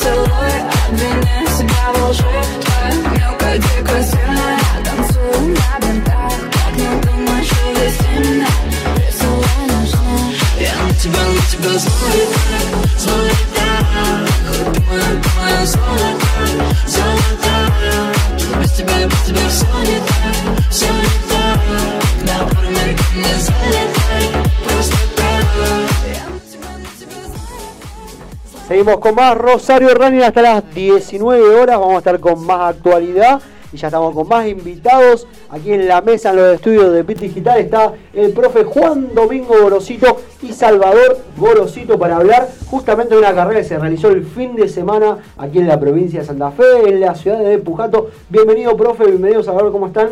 Hola. Hola, buenas tardes. Bueno, gracias a ustedes por darnos esta oportunidad de comentar un poquito lo que fue la carrera del domingo. Que bueno, después de tanto tiempo eh, hubo una carrera acá en la zona, bien cerquita de Rosario, porque las que hubo, bueno, estaban un poquito más alejadas. Así que bueno, con la alegría de, de poder participar de nuevo en, en un evento así presencial. Muy bien. Bueno, y Salva que se ganó los 5 kilómetros. ¿Cómo estuvo la carrera desde adentro? Las sensaciones, dijeron los profes. ¿Cómo Las fue? sensaciones. Y había mucho viento. ¿Mucho viento? Sí. Y como llovió mucho, tuvieron que cambiar el recorrido de adentro. Entonces, como en las esquinas o por ahí había mucho barro, entonces uno tenía que ensarcharse para pasar ahí. O sea, no estuvo fácil. No, no estuvo fácil. Típi- Típica carrera de pueblo, o sea, con, me imagino, mucho viento, recorriendo toda la zona de, de Pujato con corredores de todo el interior de Santa Fe. Sí. Mucho nivel había, profe, ¿no? Eh, sí, sí. En, en varones, mujeres también, en los 5 también. Y tanto en 5, 10.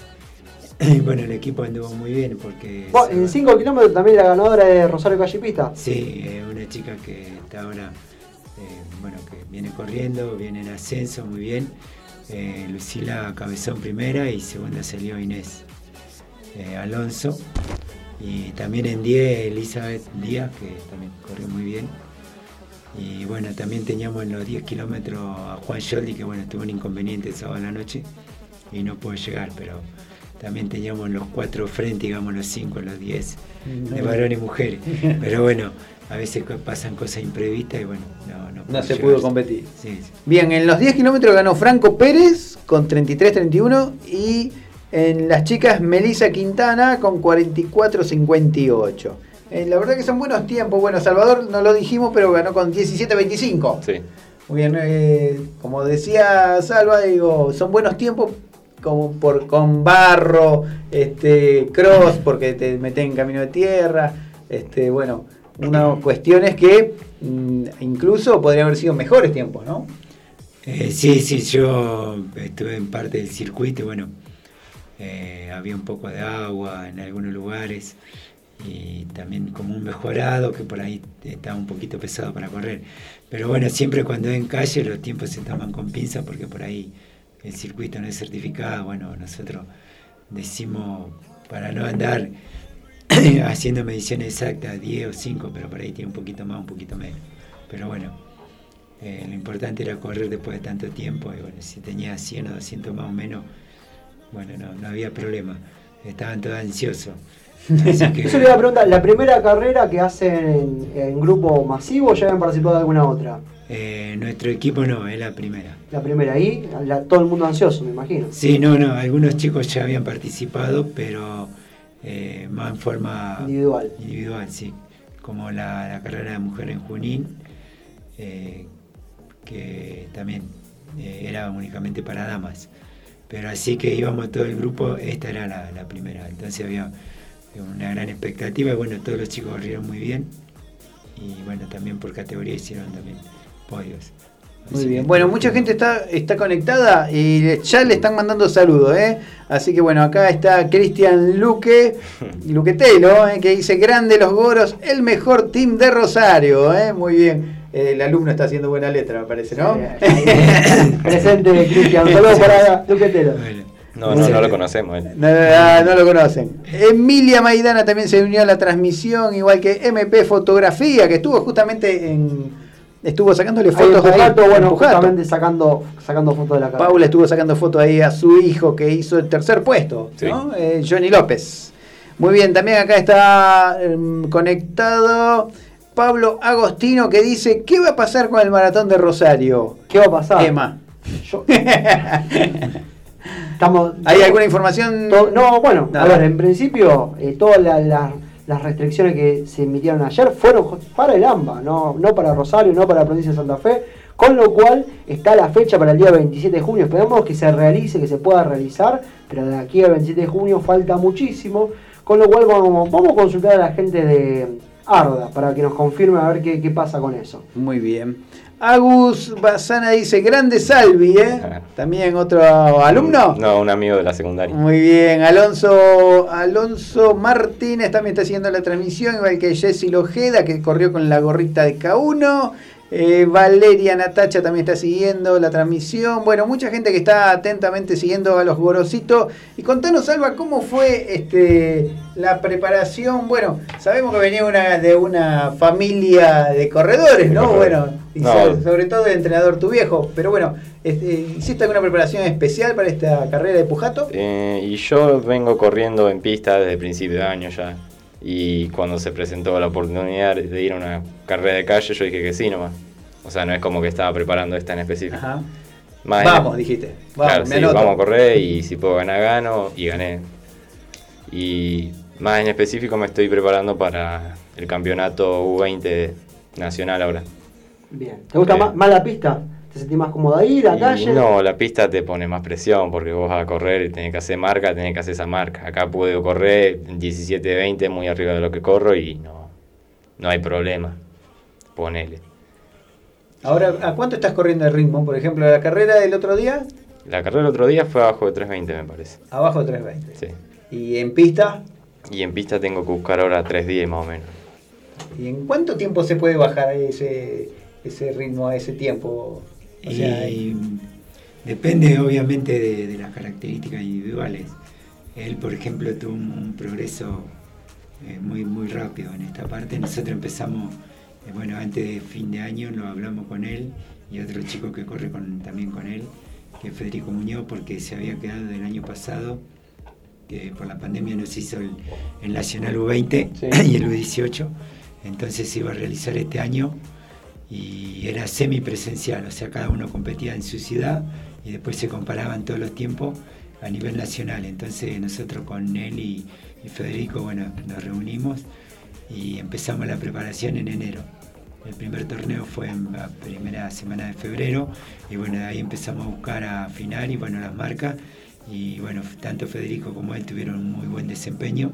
Él fue campeón nacional en 1500 en la categoría U20 y bueno, de ahí seguimos, ahora viene el campeonato provincial que iba a ser este sábado, se suspendió para el, el otro sábado. Ah, bien, ya está suspendido porque justamente decíamos con Christian Krobat de que se mm, estaba en vista de si se iba a hacer o no este fin de semana. pero tengo entendido que no era por la pandemia, era por Ah. un tema de, de organización para porque no sabían bien si lo hacían en Santa Fe y bueno, yo ahora, ahora quedo en stand-by hasta el otro fin de semana, así que yo creo que hay un torneo en Rosario, en mi opinión, eh, se van a unir los dos, eh, en mi opinión, y el nacional sería el primero de mayo en Chaco, para, o sea, para este, para, Para el sub-20. para el sub-20. En lo que fue en febrero no se pedían marca, podían participar todo. Y bueno, hay un poco, un poco, qué sé yo, hubo muchos, algunos profes que no, no quisieron presentar a sus alumnos porque decían que no, que, pero era un campeonato que no tuvimos en el 2019. Bueno, nosotros le apuntamos a eso porque eh, los chicos se merecían el, el torneo que no fue el año pasado Claro. y los U19, U20 participan únicamente con 18 y 19 años, o sea que tienen dos años. Entonces, Una vez que ya cumplió, ya se le fue. ahora el con 20 ya pasa eh, categoría 23. Entonces hay que aprovechar estos tiempos Era, era, era para correrlo. correrlo. Entonces nosotros preparamos ese torneo y bueno, él empezó con una marca en 1500 de 4.37 y terminó con 4.16. La última que corrió yo creo que hoy está corriendo un poquito bajo esa marca. Eh, esto lo digo en, en base a lo que él me preguntaba si se mejora mucho. Él empezó con una marca de 3.000 en 10.30 y bueno, ahora terminó con 9.22. Y en 5.000 hizo 16.26, que era su debut en el Provincial de Mayores. Así que bueno, ahí corrió con todo lo mejor de la provincia. Se va notando de a poco cómo, cómo va, bajando las marcas. Claro. Bien, y Salvador, ¿y vos cuándo hace empezaste a correr? A ver, una pregunta que le hacemos a todos los corredores. Sí, Porque Siempre le preguntamos, a ver, ¿cuándo empezó a correr? Si alguien de la familia corría. Bueno, esa, no vamos a hacer esa pregunta Claro. porque como que no tiene mucho sentido. No, sí, mi vieja me dijo más o menos las preguntas y me hizo ensayar Antes poquito. te hizo, ensayar, bueno, ahora te vamos a preguntar. Ah, entonces estaba ensayado. todo fríamente calculado. Y empezar a correr en serio, No, empezar no, empezar a correr, vos dijiste, a correr. me gusta correr. Ah, bueno, me gusta entonces sí también, porque yo a los 12 años cuando me hicieron empezar era porque estaba gordo. ¿Cuántos años tenés ahora? 19. 19. Y cuando empecé a correr no me gustaba nada, me tenían que obligar ahí, faltaba. Y después más o menos los Vos empezaste 16 entonces por una cuestión de salud y, y de bajar de peso. Claro, y no hacía nada, no tenía deporte tampoco. Y más o menos a los 16 pegué el estirón y ahí como que agarré un poco más de vuelo. Y empecé a competir en pista y tampoco me gustaba nada, la verdad. Me ponía mucho estrés, no sé. Y el año pasado, cuando terminó más o menos la cuarentena, que podía salir a correr, empecé a correr y me empezó a gustar mucho. Y este año con todas las competencias, la verdad que ya le agarré mucho a la mano. Decís, me empezó a gustar mucho, pero ¿qué es lo que, lo que te gustó? ¿O qué resultado? ¿O qué cambio notaste en tu vida? Como dijiste, esto me está gustando más de lo que pensé que me iba a gustar. Claro. Y cuando empecé a correr, que tenía 16, que me dio estirón, me lesionaba un montón, no sé, porque me lesionaba mucho. Y ahora el año pasado empecé a entrenar muy seguido, doble turno y esas cosas, y como que no me lesionaba más, es como que creo que maduró el cuerpo y capaz que de ahí me empezó a gustar más. ¿Y qué es lo que me gusta específicamente? Y no sé, la sensación de correr. Que hubiera alguien, hay un amigo, tus amigos, tus amigos así de toda la vida, los del barrio, los del colegio, te dicen, ¿por qué corres? ¿Qué es lo que te gusta? ¿Vos qué le dirías? ¿Qué le diría? Le diría que no pregunte cosas tan complicadas. y no sé qué Es me- difícil definir, ¿eh? Sí, ¿viste? Creo que cualquier persona que le preguntas por qué haces esto te va a decir, no sé, lo que, lo que estoy hecho para hacer. Muy bien, es lo que te apasiona. Claro, es lo Y que me nosotros apasiona. tenemos un, un gran eslogan en, en lo que pregunta él, que cuando la gente me pregunta por qué corro, yo solo corro. Claro. no hay mucha respuesta. Corro ¿Qué, y... qué cambios, usted, profe, a ver, de, de la experiencia como entrenador y demás, qué cambios se genera en una persona a partir de, de que empieza a entrenar y a correr? ¿Qué cambios se notan?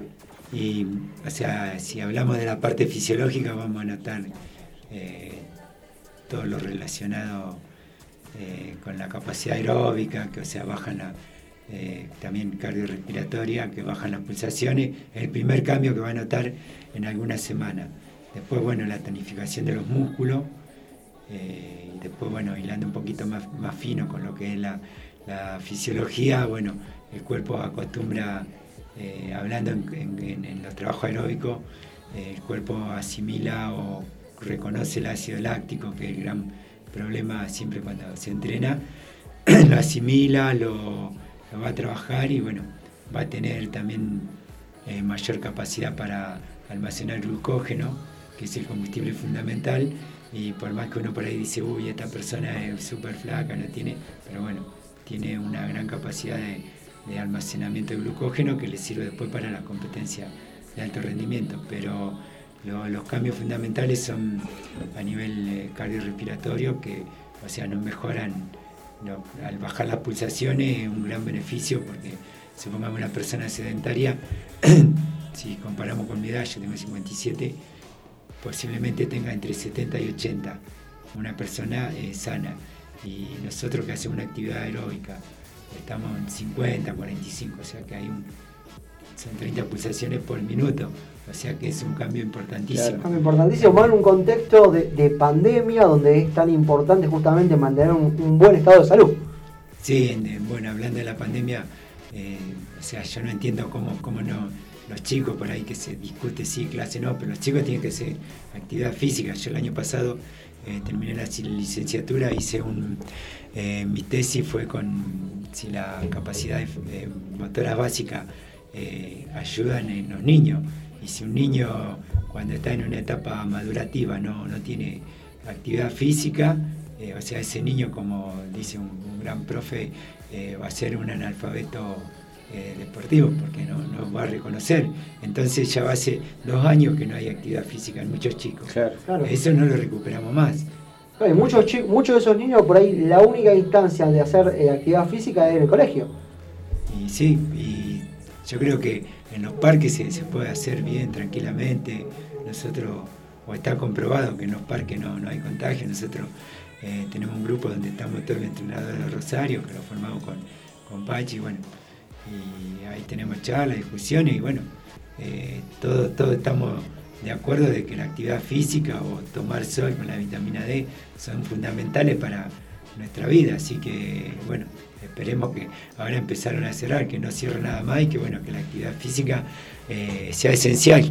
Eh, se está por aprobar la ley, yo según tengo entendido, faltaba la firma de Perotti para que en Santa Fe la actividad física al aire libre sea esencial.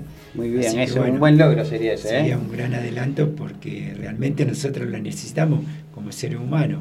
Muy bien. Tenemos, tenemos eh, saludos y mensajes, ¿eh? Lea, lea mensajes, ya, Bueno. ya, ya, ya, ya. Ire Galle dice, hola chicos. Saludo para ir ahí, mi compañera está prendida, escuchando a Rosario Running. ¿Quién más? Raúl Alcaraz, ¿eh? también está siguiendo Liliana Franco. Rosario Calle y Pista, el grupo, desde allá dicen Salvi se ríe mientras corre. ¿eh? Eso señal que disfruta. Sí. ¿eh? Va contento, va feliz.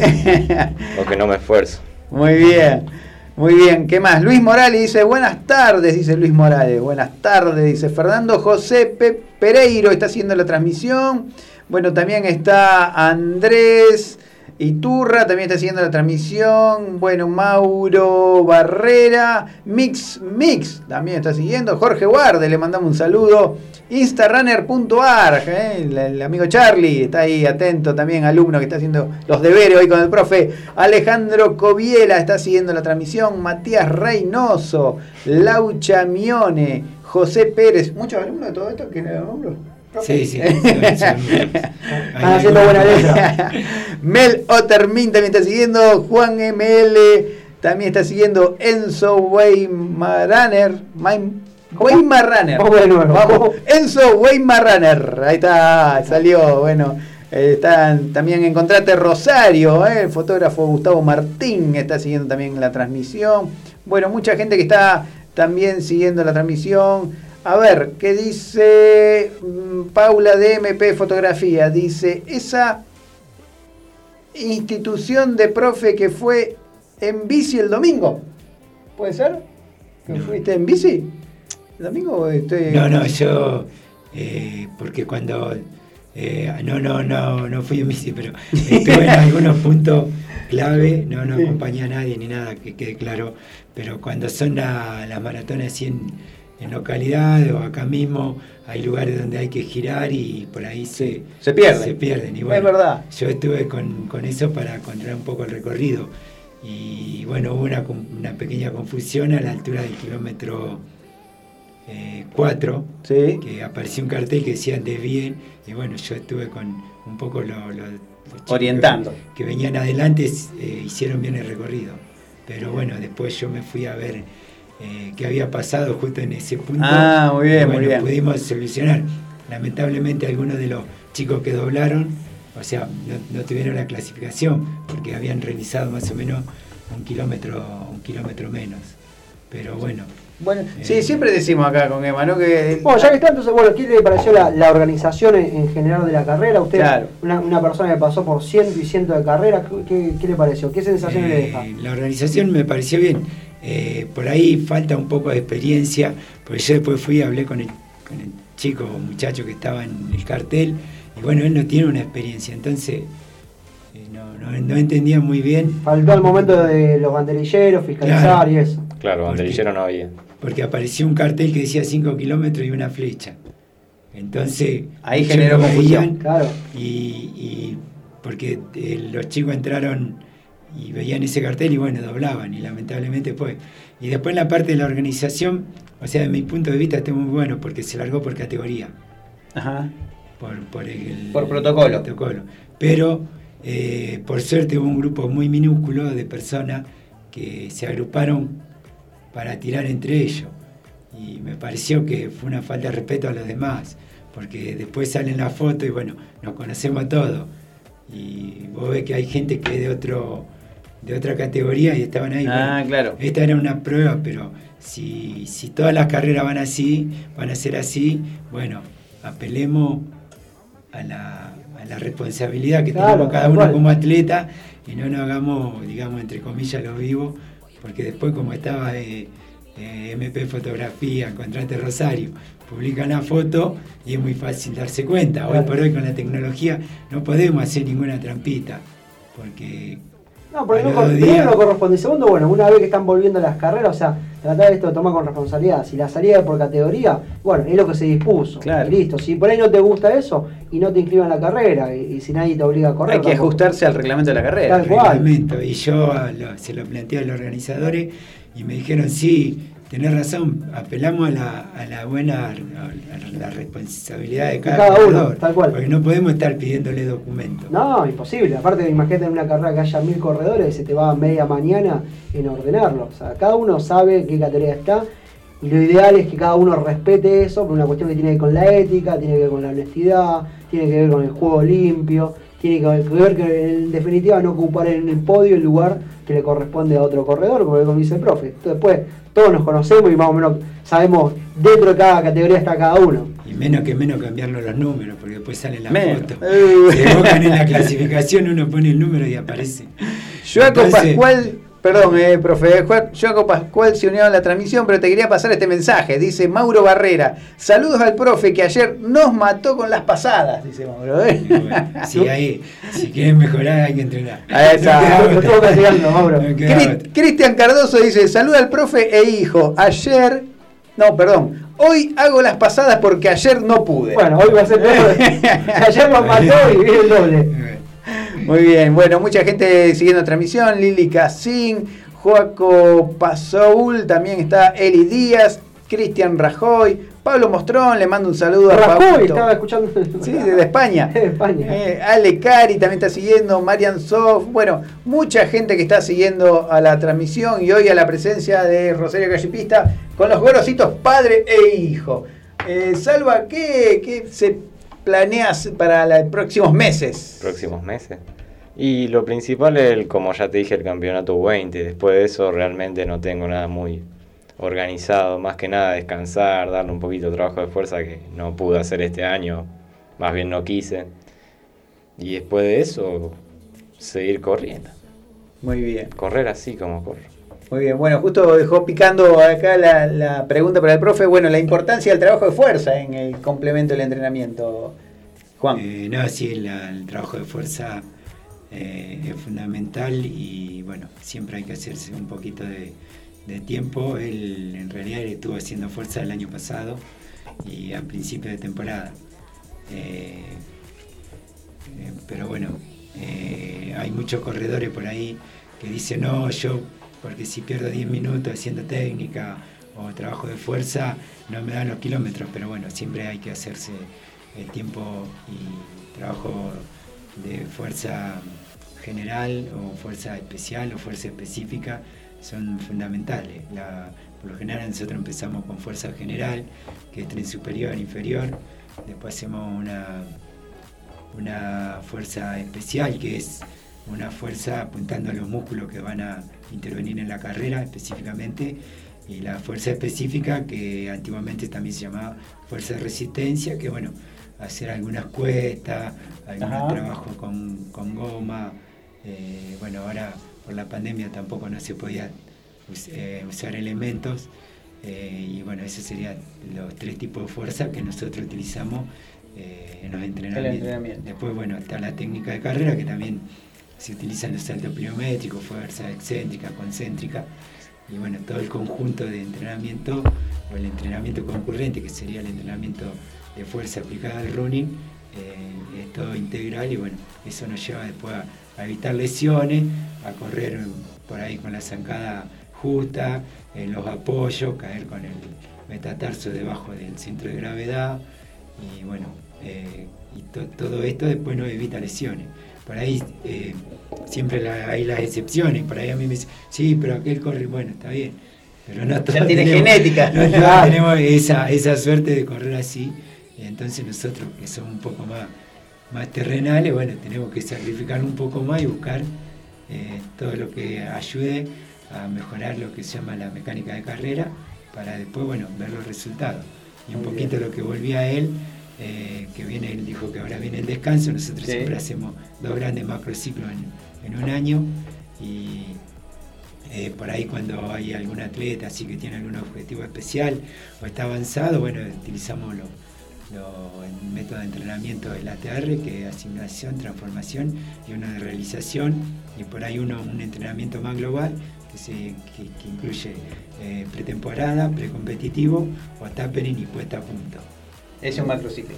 Eso sería un macrociclo eh, completo de lo que nosotros utilizamos, que lo dividimos en dos años, porque por ahí en dos, dos en un año, porque por ahí se hace uno muy largo y bueno, se van divirtuando. Por ahí el que utilizamos el ATR no, nos permite, como él dijo, correr en Pujato o alguna que otra carrera y después bueno, seguimos con el objetivo principal. Eso es lo que tiene eh, de ventajoso un, un- un, eh, método de entrenamiento ATR porque nos permite ir eh, buscando alguna carrera, le apuntamos a esa y después seguimos con Seguir el objetivo principal. Bueno, una enciclopedia. Una enciclopedia. Juan Bueno, profe, alguien que esté escuchando se quiere sumar a Rosario Calle y Pista, día y horario, ¿dónde están entrenando? ¿Dónde se tiene que acercar esa persona? Eh, bueno, lo invitamos a todos. Nosotros tenemos el, el equipo que entrena en nuestra base, Calabrini Ortiz. Bueno, más allá que entrenemos nosotros, Calabrini Ortiz es uno de los mejores, no, uno, el mejor lugar para, para el running en, Rosario. Tiene lo que vos quieras, subida, recta, pasada, trabajo de fuerza, tenemos banco, eh, todo lo, lo que necesitamos para hacer un gran entrenamiento. Estamos lunes, miércoles y viernes, turno mañana 7 y 8 horas, a la tarde 17 y 18.30, martes, jueves y viernes a las 19. eh, después los jueves a la mañana eh, tenemos pista, los sábados a la tarde también el equipo federado va a entrenar a pista y los domingos eh, nos juntamos por general en Moreno y el Río y también en Pulsio para hacer todo el circuito de fuerza, que bueno, tenemos la costanera para hacer el trabajo de fuerza que es subida. Como ustedes verán, tenemos los siete días a la semana, así que... agenda no hay completa. Agenda completa, o sea que No hay no, no hay excusa. O sea, si no puede el lunes, puede el martes, si no el miércoles. Sábado a la mañana. No, no hay forma, no hay forma de Sí. escapar. Domingo a la mañana, todo. Así que lo invitamos a todos que vengan a ver, los entrenamientos son completos, nosotros usamos el, el método de entrenamiento por zona, que es de Ewan McGlisco, un entrenador norteamericano que cualquiera puede googlear, y yo lo adapto con Irma, lo adaptamos un poco a lo que es Calabrini Ortiz, y bueno, eh, Ahí estamos, los entrenamientos ya están probados, Rosario que- hay que ponerse los cortos y las zapatillas, como dijeron antes, que están un poquito cara, pero bueno, hay que ahorrar. Bueno, profe, muchas gracias por acercarse a Rosario Running, que sea la primera de, de muchas visitas del año. Bueno, gracias a ustedes que siempre están apoyando. Y bueno, también un saludo a, a los organizadores de Pujato, a Laptime, eh, a los chicos que estuvieron haciendo la fotografía, a todos los que colaboran y también ustedes que cubren el evento, que entre todos, y bueno, todos los corredores que estuvieron participando, que entre todos hacemos que esto siga y bueno, que siga en expansión y que siga creciendo. Bueno. Salvador, también gracias por acercarte, que No, sea el- gracias a vos. el primer triunfo de muchos durante el año. Sí, ahora dentro de un par de años, cuando sea mejor Rosarino, voy a volver y voy a decir, acá tuve mi primera entrevista. Muy bien. Bueno, le tomamos la palabra. Tomamos la palabra. Bueno, seguimos con más Rosario Running.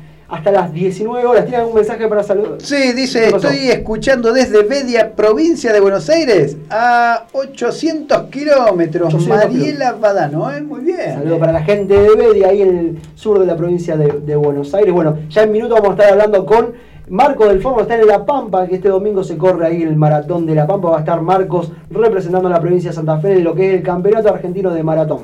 Bueno, aprovechamos para mandarle un gran saludo a, a Marcos. A Marquito. Seguramente va a estar haciendo un gran, gran papel. y un gran corredor, así que bueno, lo vamos a estar siguiendo el, el domingo ahí emocionado, emocionado y bueno, participando nosotros como santafesinos de- del evento. Está bien.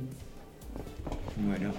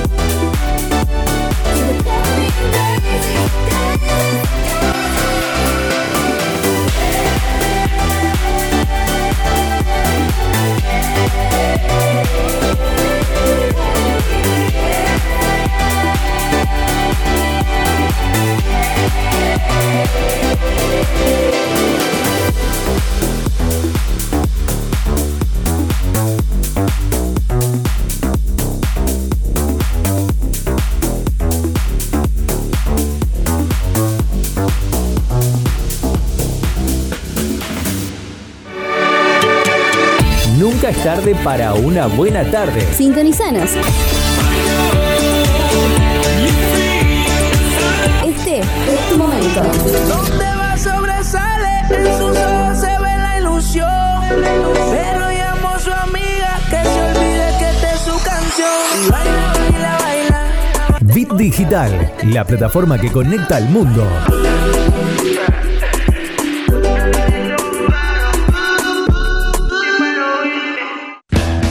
Rosario Running, los jueves de 17 a 19 horas por la plataforma que conecta al mundo.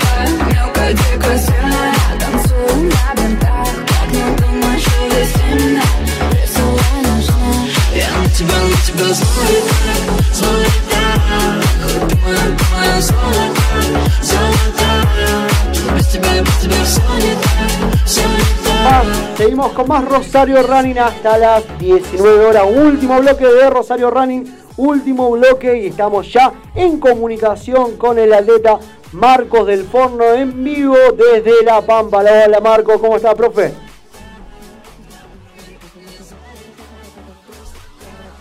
Hola Marcos, ¿estás al aire?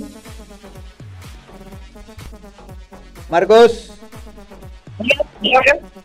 Hola Marcos. Ah, te estamos escuchando un poco mal, ¿eh? A ver. A ver, a ver, a ver si. ¿Cómo nos escuchas vos? No lo escucho muy bien. Ah, ahora he mejorado un poquito. Ahora un poco mejor. Así es. Bueno, Marcos, estamos acá ansiosos para que nos cuente cómo está el tema de la preparación de esta maratón a Pampa Traviesa, allá en La Pampa. Bueno, te cuento. Eh, llegué anoche a, acá a Santa Rosa y bueno, ya estoy en el alojamiento acá, muy lindo. En la afuera de la ciudad estoy y nada, esperando, ansioso ya. Ahora mañana voy a ver si me puedo eh, unir con la organización para ver el tema de la hidratación y bueno, todos esos detalles, ¿viste?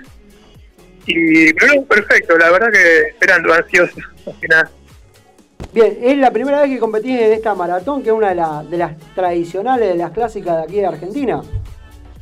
Sí, esta es la primera vez que compito, eh, que vengo de acá a Santa Rosa a competir en esta, en lo que es campeonato argentino en Santa Rosa y representando a Santa Fe, así que para mí es como un orgullo y una responsabilidad muy grande, pero un orgullo más que nada y una satisfacción, la verdad que muy lindo toda esta, toda esta experiencia, estas vivencias son muy lindas.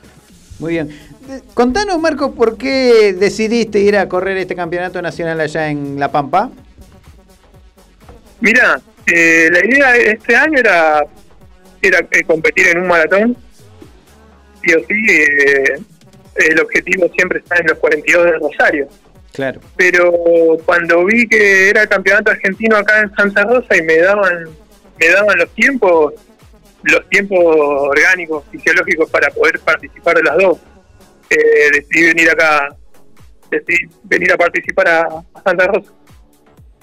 Muy bien, nosotros estábamos haciendo la previa, buscando la información, bueno, y veíamos grandes nombres que van a estar eh, este fin de semana ahí casi al lado tuyo en la largada, ¿no? Este, tenemos, bueno, a Pedro Gómez, a Ezequiel Méndez, Ul- Ulises Sanguinetti, mucha gente que va a estar corriendo ahí, los atletas de primer nivel de- del país. Sí, en la- eh, una aclaración, en la largada solamente. Ah. No, No, mira, te cuento, acá hay eh, mucha gente va a venir, eh, al menos en la previa, mucha gente incluso de países limítrofes, porque quieren clasificar a, a los Juegos Olímpicos. Creo que si no es la última carrera, yo me parece que es la última carrera, la última posibilidad que hay. Claro, Y la, última, que- la última instancia para los atletas que tengan que buscar marca para llegar a Tokio, con lo cual, bueno, justamente por eso las figuras a nivel sudamericano que van a estar compitiendo con vos el día domingo. Sí, sí, sí, y bueno, y por eso es que va a venir mucha gente de mucho nivel. Eh, se espera eso. Así que bueno, igual uno sale a hacer su propio su propia carrera, por supuesto, que estamos hablando de otra cosa, ¿no? Pero igualmente me encantaría poder hacer lo que es el reto rosarino, que es 2 horas 29 y creo que 40 segundos, estar por esos tiempos. Yo creo que si logro hacer esa marca, eh, estaría mucho más que satisfecho, la verdad que para mí sería muy bueno. Bien, ese es el objetivo entonces a, eh, que tenés en mente, do- bajar los 2 horas 29. ¿Y eh, cómo estuvo la preparación para estos 42? Mira, la preparación estuvo muy bien. La verdad que la pude hacer bien. La enfoqué quizás de una manera que no lo había enfocado antes, sin hacer tanto volumen de kilómetros, pero dándole más importancia a la preparación especial para el ritmo. Así que vamos a ver cómo sale. Esto es así, ¿viste? Uno lo que sabe lo aplica y después ve el resultado y de acuerdo a eso va modificando. Así que creo que creo que vamos a andar bien. De todos modos lo vamos a disfrutar, sea lo que sea. El resultado se va a disfrutar igual, eso no, no me va a quitar poder disfrutarla todo lo que estoy disfrutando ahora. ¿Cuántas horas eh, estuviste viajando para llegar a, a Santa Rosa? 10 horas. 10 horas. Que bien. Muy ah, bien. Madre. Bueno, así bueno, que, ¿qué un merecido descanso entonces antes de enfrentar la prueba. Sí, sí, sí, sí, y hasta ahora estuve, verdad que descansando bastante, ahora ya, hoy salimos a movernos un poco, así que, no, ya estamos bien, ya estamos bien y ya estamos esperando para, para el día de la, de la competición. ¿Sos de, sos de los corredores que se ponen ansiosos o más bien tranqui? No, generalmente siempre estoy tranquilo, pero esta, esta carrera por ahí me dio un poquito de ansiedad. un poquito de ansiedad. por, el, por el hecho de, de representar a, a Santa Fe, más que nada, y a Rosario. Bien, ¿cómo se, ¿cómo se llega a esa representación de la provincia de Santa Fe?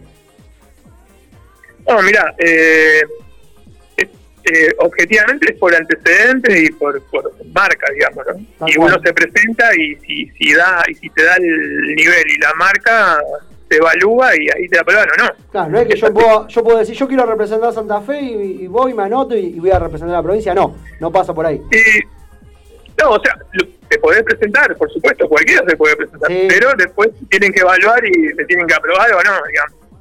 Y eso es el número, es, el- el- la marca, digamos. Así de simple.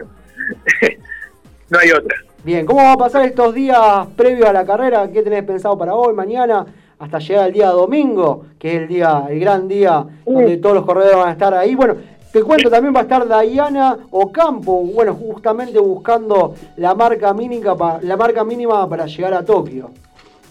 Sí, sí, sí, tengo entendido que va a estar Diana, que creo que la marca que tiene que hacer es más o menos lo, lo que quiero hacer yo. Así que, no sé, capaz que nos encontramos en la carrera, mirá lo que te digo. Eh, no, esperando, esperando, haciendo algunos trotes suavecitos como para más, para eliminar la ansiedad que más para otra cosa, digamos. Pero, no, lindo, ahora, es lindo, muy lindo Santa Rosa. Yo, te digo, yo estoy, yo estoy en las afueras, en, un hotel de las afueras, muy cerca de la ciudad, del centro, digamos. Pero lo que sería circunvalación allá, acá, digamos, en Santa Rosa, pues estaría por ahí más o menos. Hay un casino, cosas así. Y no, esperando, esperando, va a mirar un poquito, a recorrer un poco la ciudad, qué tal es, pero esperando, tranquilo. Muy bien, traiga alfajores, algo, ¿eh? Acuérdese de Rosario Rani. bueno, no sé si hay alfajores, pero si hay, traigo. No, sí, sí, sí, sí, son muy ricos los, los alfajores ahí de la Pampa, clásico. Mirá, Marquito. vamos a ver, mañana vamos a caminar un poquito y vamos a ver qué hay para llegar. Te mandamos un abrazo muy grande y por supuesto que te está- vamos a estar acompañando el domingo ahí al lado tuyo. ¿eh? Bueno, les agradezco mucho, les agradezco mucho a todos los que me mandan mensajes, a los que me tiran buena onda y, y nada, vamos a, por supuesto que vamos a dar, vamos a darlo todo y vamos a disfrutar sobre todo. Muy bien. Eh, gracias, Marco. Un abrazo grande. Un abrazo grande y éxito el domingo, entonces. Gracias, gracias, muchas gracias. Nos vemos y un abrazo. Muy bien, ahí estaba entonces. Marco Mar- del Forno, bueno, representando a la provincia de Santa Fe en lo que va a ser el, mar- el campeonato argentino de maratón el día domingo. Bueno, algunos de los nombres van a estar participando, lo decíamos hace unos minutos. Sí, cuénteme. La, bueno, la campeona sudame- sudamericana de Adriano Acampo, que bueno, viene de tener su mejor marca, 2 horas 31, 33 segundos el año pasado en Austria. Bueno, va a ir a buscar la marca para que la permita ingresar a los Juegos Olímpicos de Tokio. El caballero, bueno, aparte del forno va a estar Bársola, va a estar el entrerriano Martín Méndez, el cordobés Pedro Gómez y el ex campeón nacional Ulises Sanguinetti, que fue ganador de la maratón a Pampa Traviesa hace unos cuatro años. También 21 kilómetros porque tiene todas las distancias, 5, 10 y 21 y bueno, 42 kilómetros. En 21 va a estar Eulalio Muñoz, lo que viene que de diciembre en Valencia a obtener su segundo registro de nuestro país en maratón, bueno, que justamente uno de los clasificados para Tokio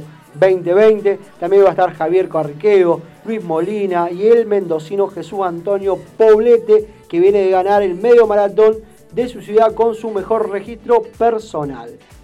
Bueno, todo nombres de lujo, ¿eh? Todo Bueno, los principales corredores de maratón y medio maratón de, de Argentina van a estar presentes ahí el día domingo para correr en La Pampa. Bien, antes que nos vayamos le voy a dar una última información. Dígame. eh, que en el tema zapatillas. ¿Vio cuando usted va a comprar zapatillas y le dice el vendedor, sí, usted puede, vos podés ser un talle siete y medio, ocho y medio? Yo quedo regulando porque ¿qué- Usted, ¿de qué me habla? 42, 43, 44, Claro, hablame tal cual. en castellano. Bueno, desde No. esta semana, eh, atención, desde esta semana todo calzado que se venda en el país deberá tener numeración argentina. Claro, porque esa numeración de dónde viene, de Claro, dónde proviene. y Estados pues, Unidos, Estados Unidos, tal cual. Así que esto fue dispuesto por la Secreta- Secretaría de Comercio de la Nación, donde todas las zapatillas deberán figurar con talles AR, ¿eh? De Argentina. Eh, sobre todo las importadas, bueno, ahí caen las Nike, las Adidas, las Reebok y las Puma, que son la- las principales. ¿Eso puede inf- influir en el que baje el precio o no? No cree. bueno, ¿qué pasa No con los nada. stock en los comercios? ¿Qué tienen, pasa? tienen hasta junio para venderlas, con, con talle todavía de siete y medio, ocho y Y, medio. bueno, y esa que viene con el 7 y medio, 8 y medio, cuando pase junio, ¿la van a poner más barata? Eh, esperemos que sí, vamos a estar atentos. ¿eh? Vamos a estar atentos. ¿Tiene alguna otra noticia? Eh, carreras suspendidas. No, buena noticia. Eh, carrera, bueno, eh, carrera suspendida. Se la tira así cortita y al pie. La media maratón de Venado Tuerto. Ayer se conoció que se suspende sin fecha. Eh, la carrera del Club de Leones San Lorenzo suspendida también sin fecha. El triatlón de Mar del Plata que se venía programando también está suspendido. Suspendido sin fecha. Sin fecha. En fin. No hay nada, por acá cerca no hay nada para ninguna competencia en pie. Todavía no, no quedó ninguna. Vamos a ver qué, qué pasa con las carreras. Con el Maratón Internacional de la Bandera que estaba previsto para el 27 de junio, hay mucho tiempo para que la situación mejore y que se pueda realizar en fecha 27 de junio. Bueno, queda bueno una nota de salida en la cava, tiene que ver con los atletas argentinos y los Juegos Olímpicos de Tokio 2020. La vamos a estar desarrollando el jueves que viene, pero ya contarle que ya hay atletas clasificados para eh, Tokio 2020. Marcela Cristina Gómez, la chaqueña que vive en Brasil. Bueno, clasificada con un tiempo de 2 horas 28.58 en el maratón de Sevilla. El 23 de febrero del año pasado, Eulalio Coco Muñoz clasificó también en la maratón de Valencia en España. Y el otro de los clasificados también para maratón es Joaquín Arbe. Hay siete atletas que se encuentran dentro de la cuota de admisión por su ubicación en el ranking mundial.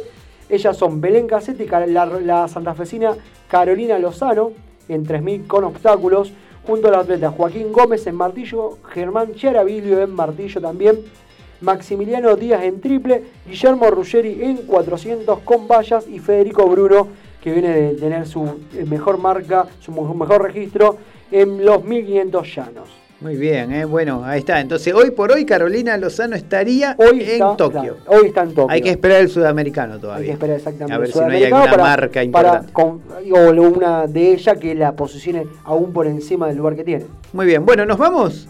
Son las 19 horas en la Bit Digital. Esto fue Rosario Running, sexta temporada. ¿eh? Toda, toda más. esta información la estamos subiendo en los próximos días en www.rosariorunning.com Muy bien, Emma, ¿nos reencontramos el jueves que viene? Jueves que viene de 17 a 19 vamos a estar con todo, toda la actualidad del running de la ciudad, de la región y del país. Muy bien. Chau, chau.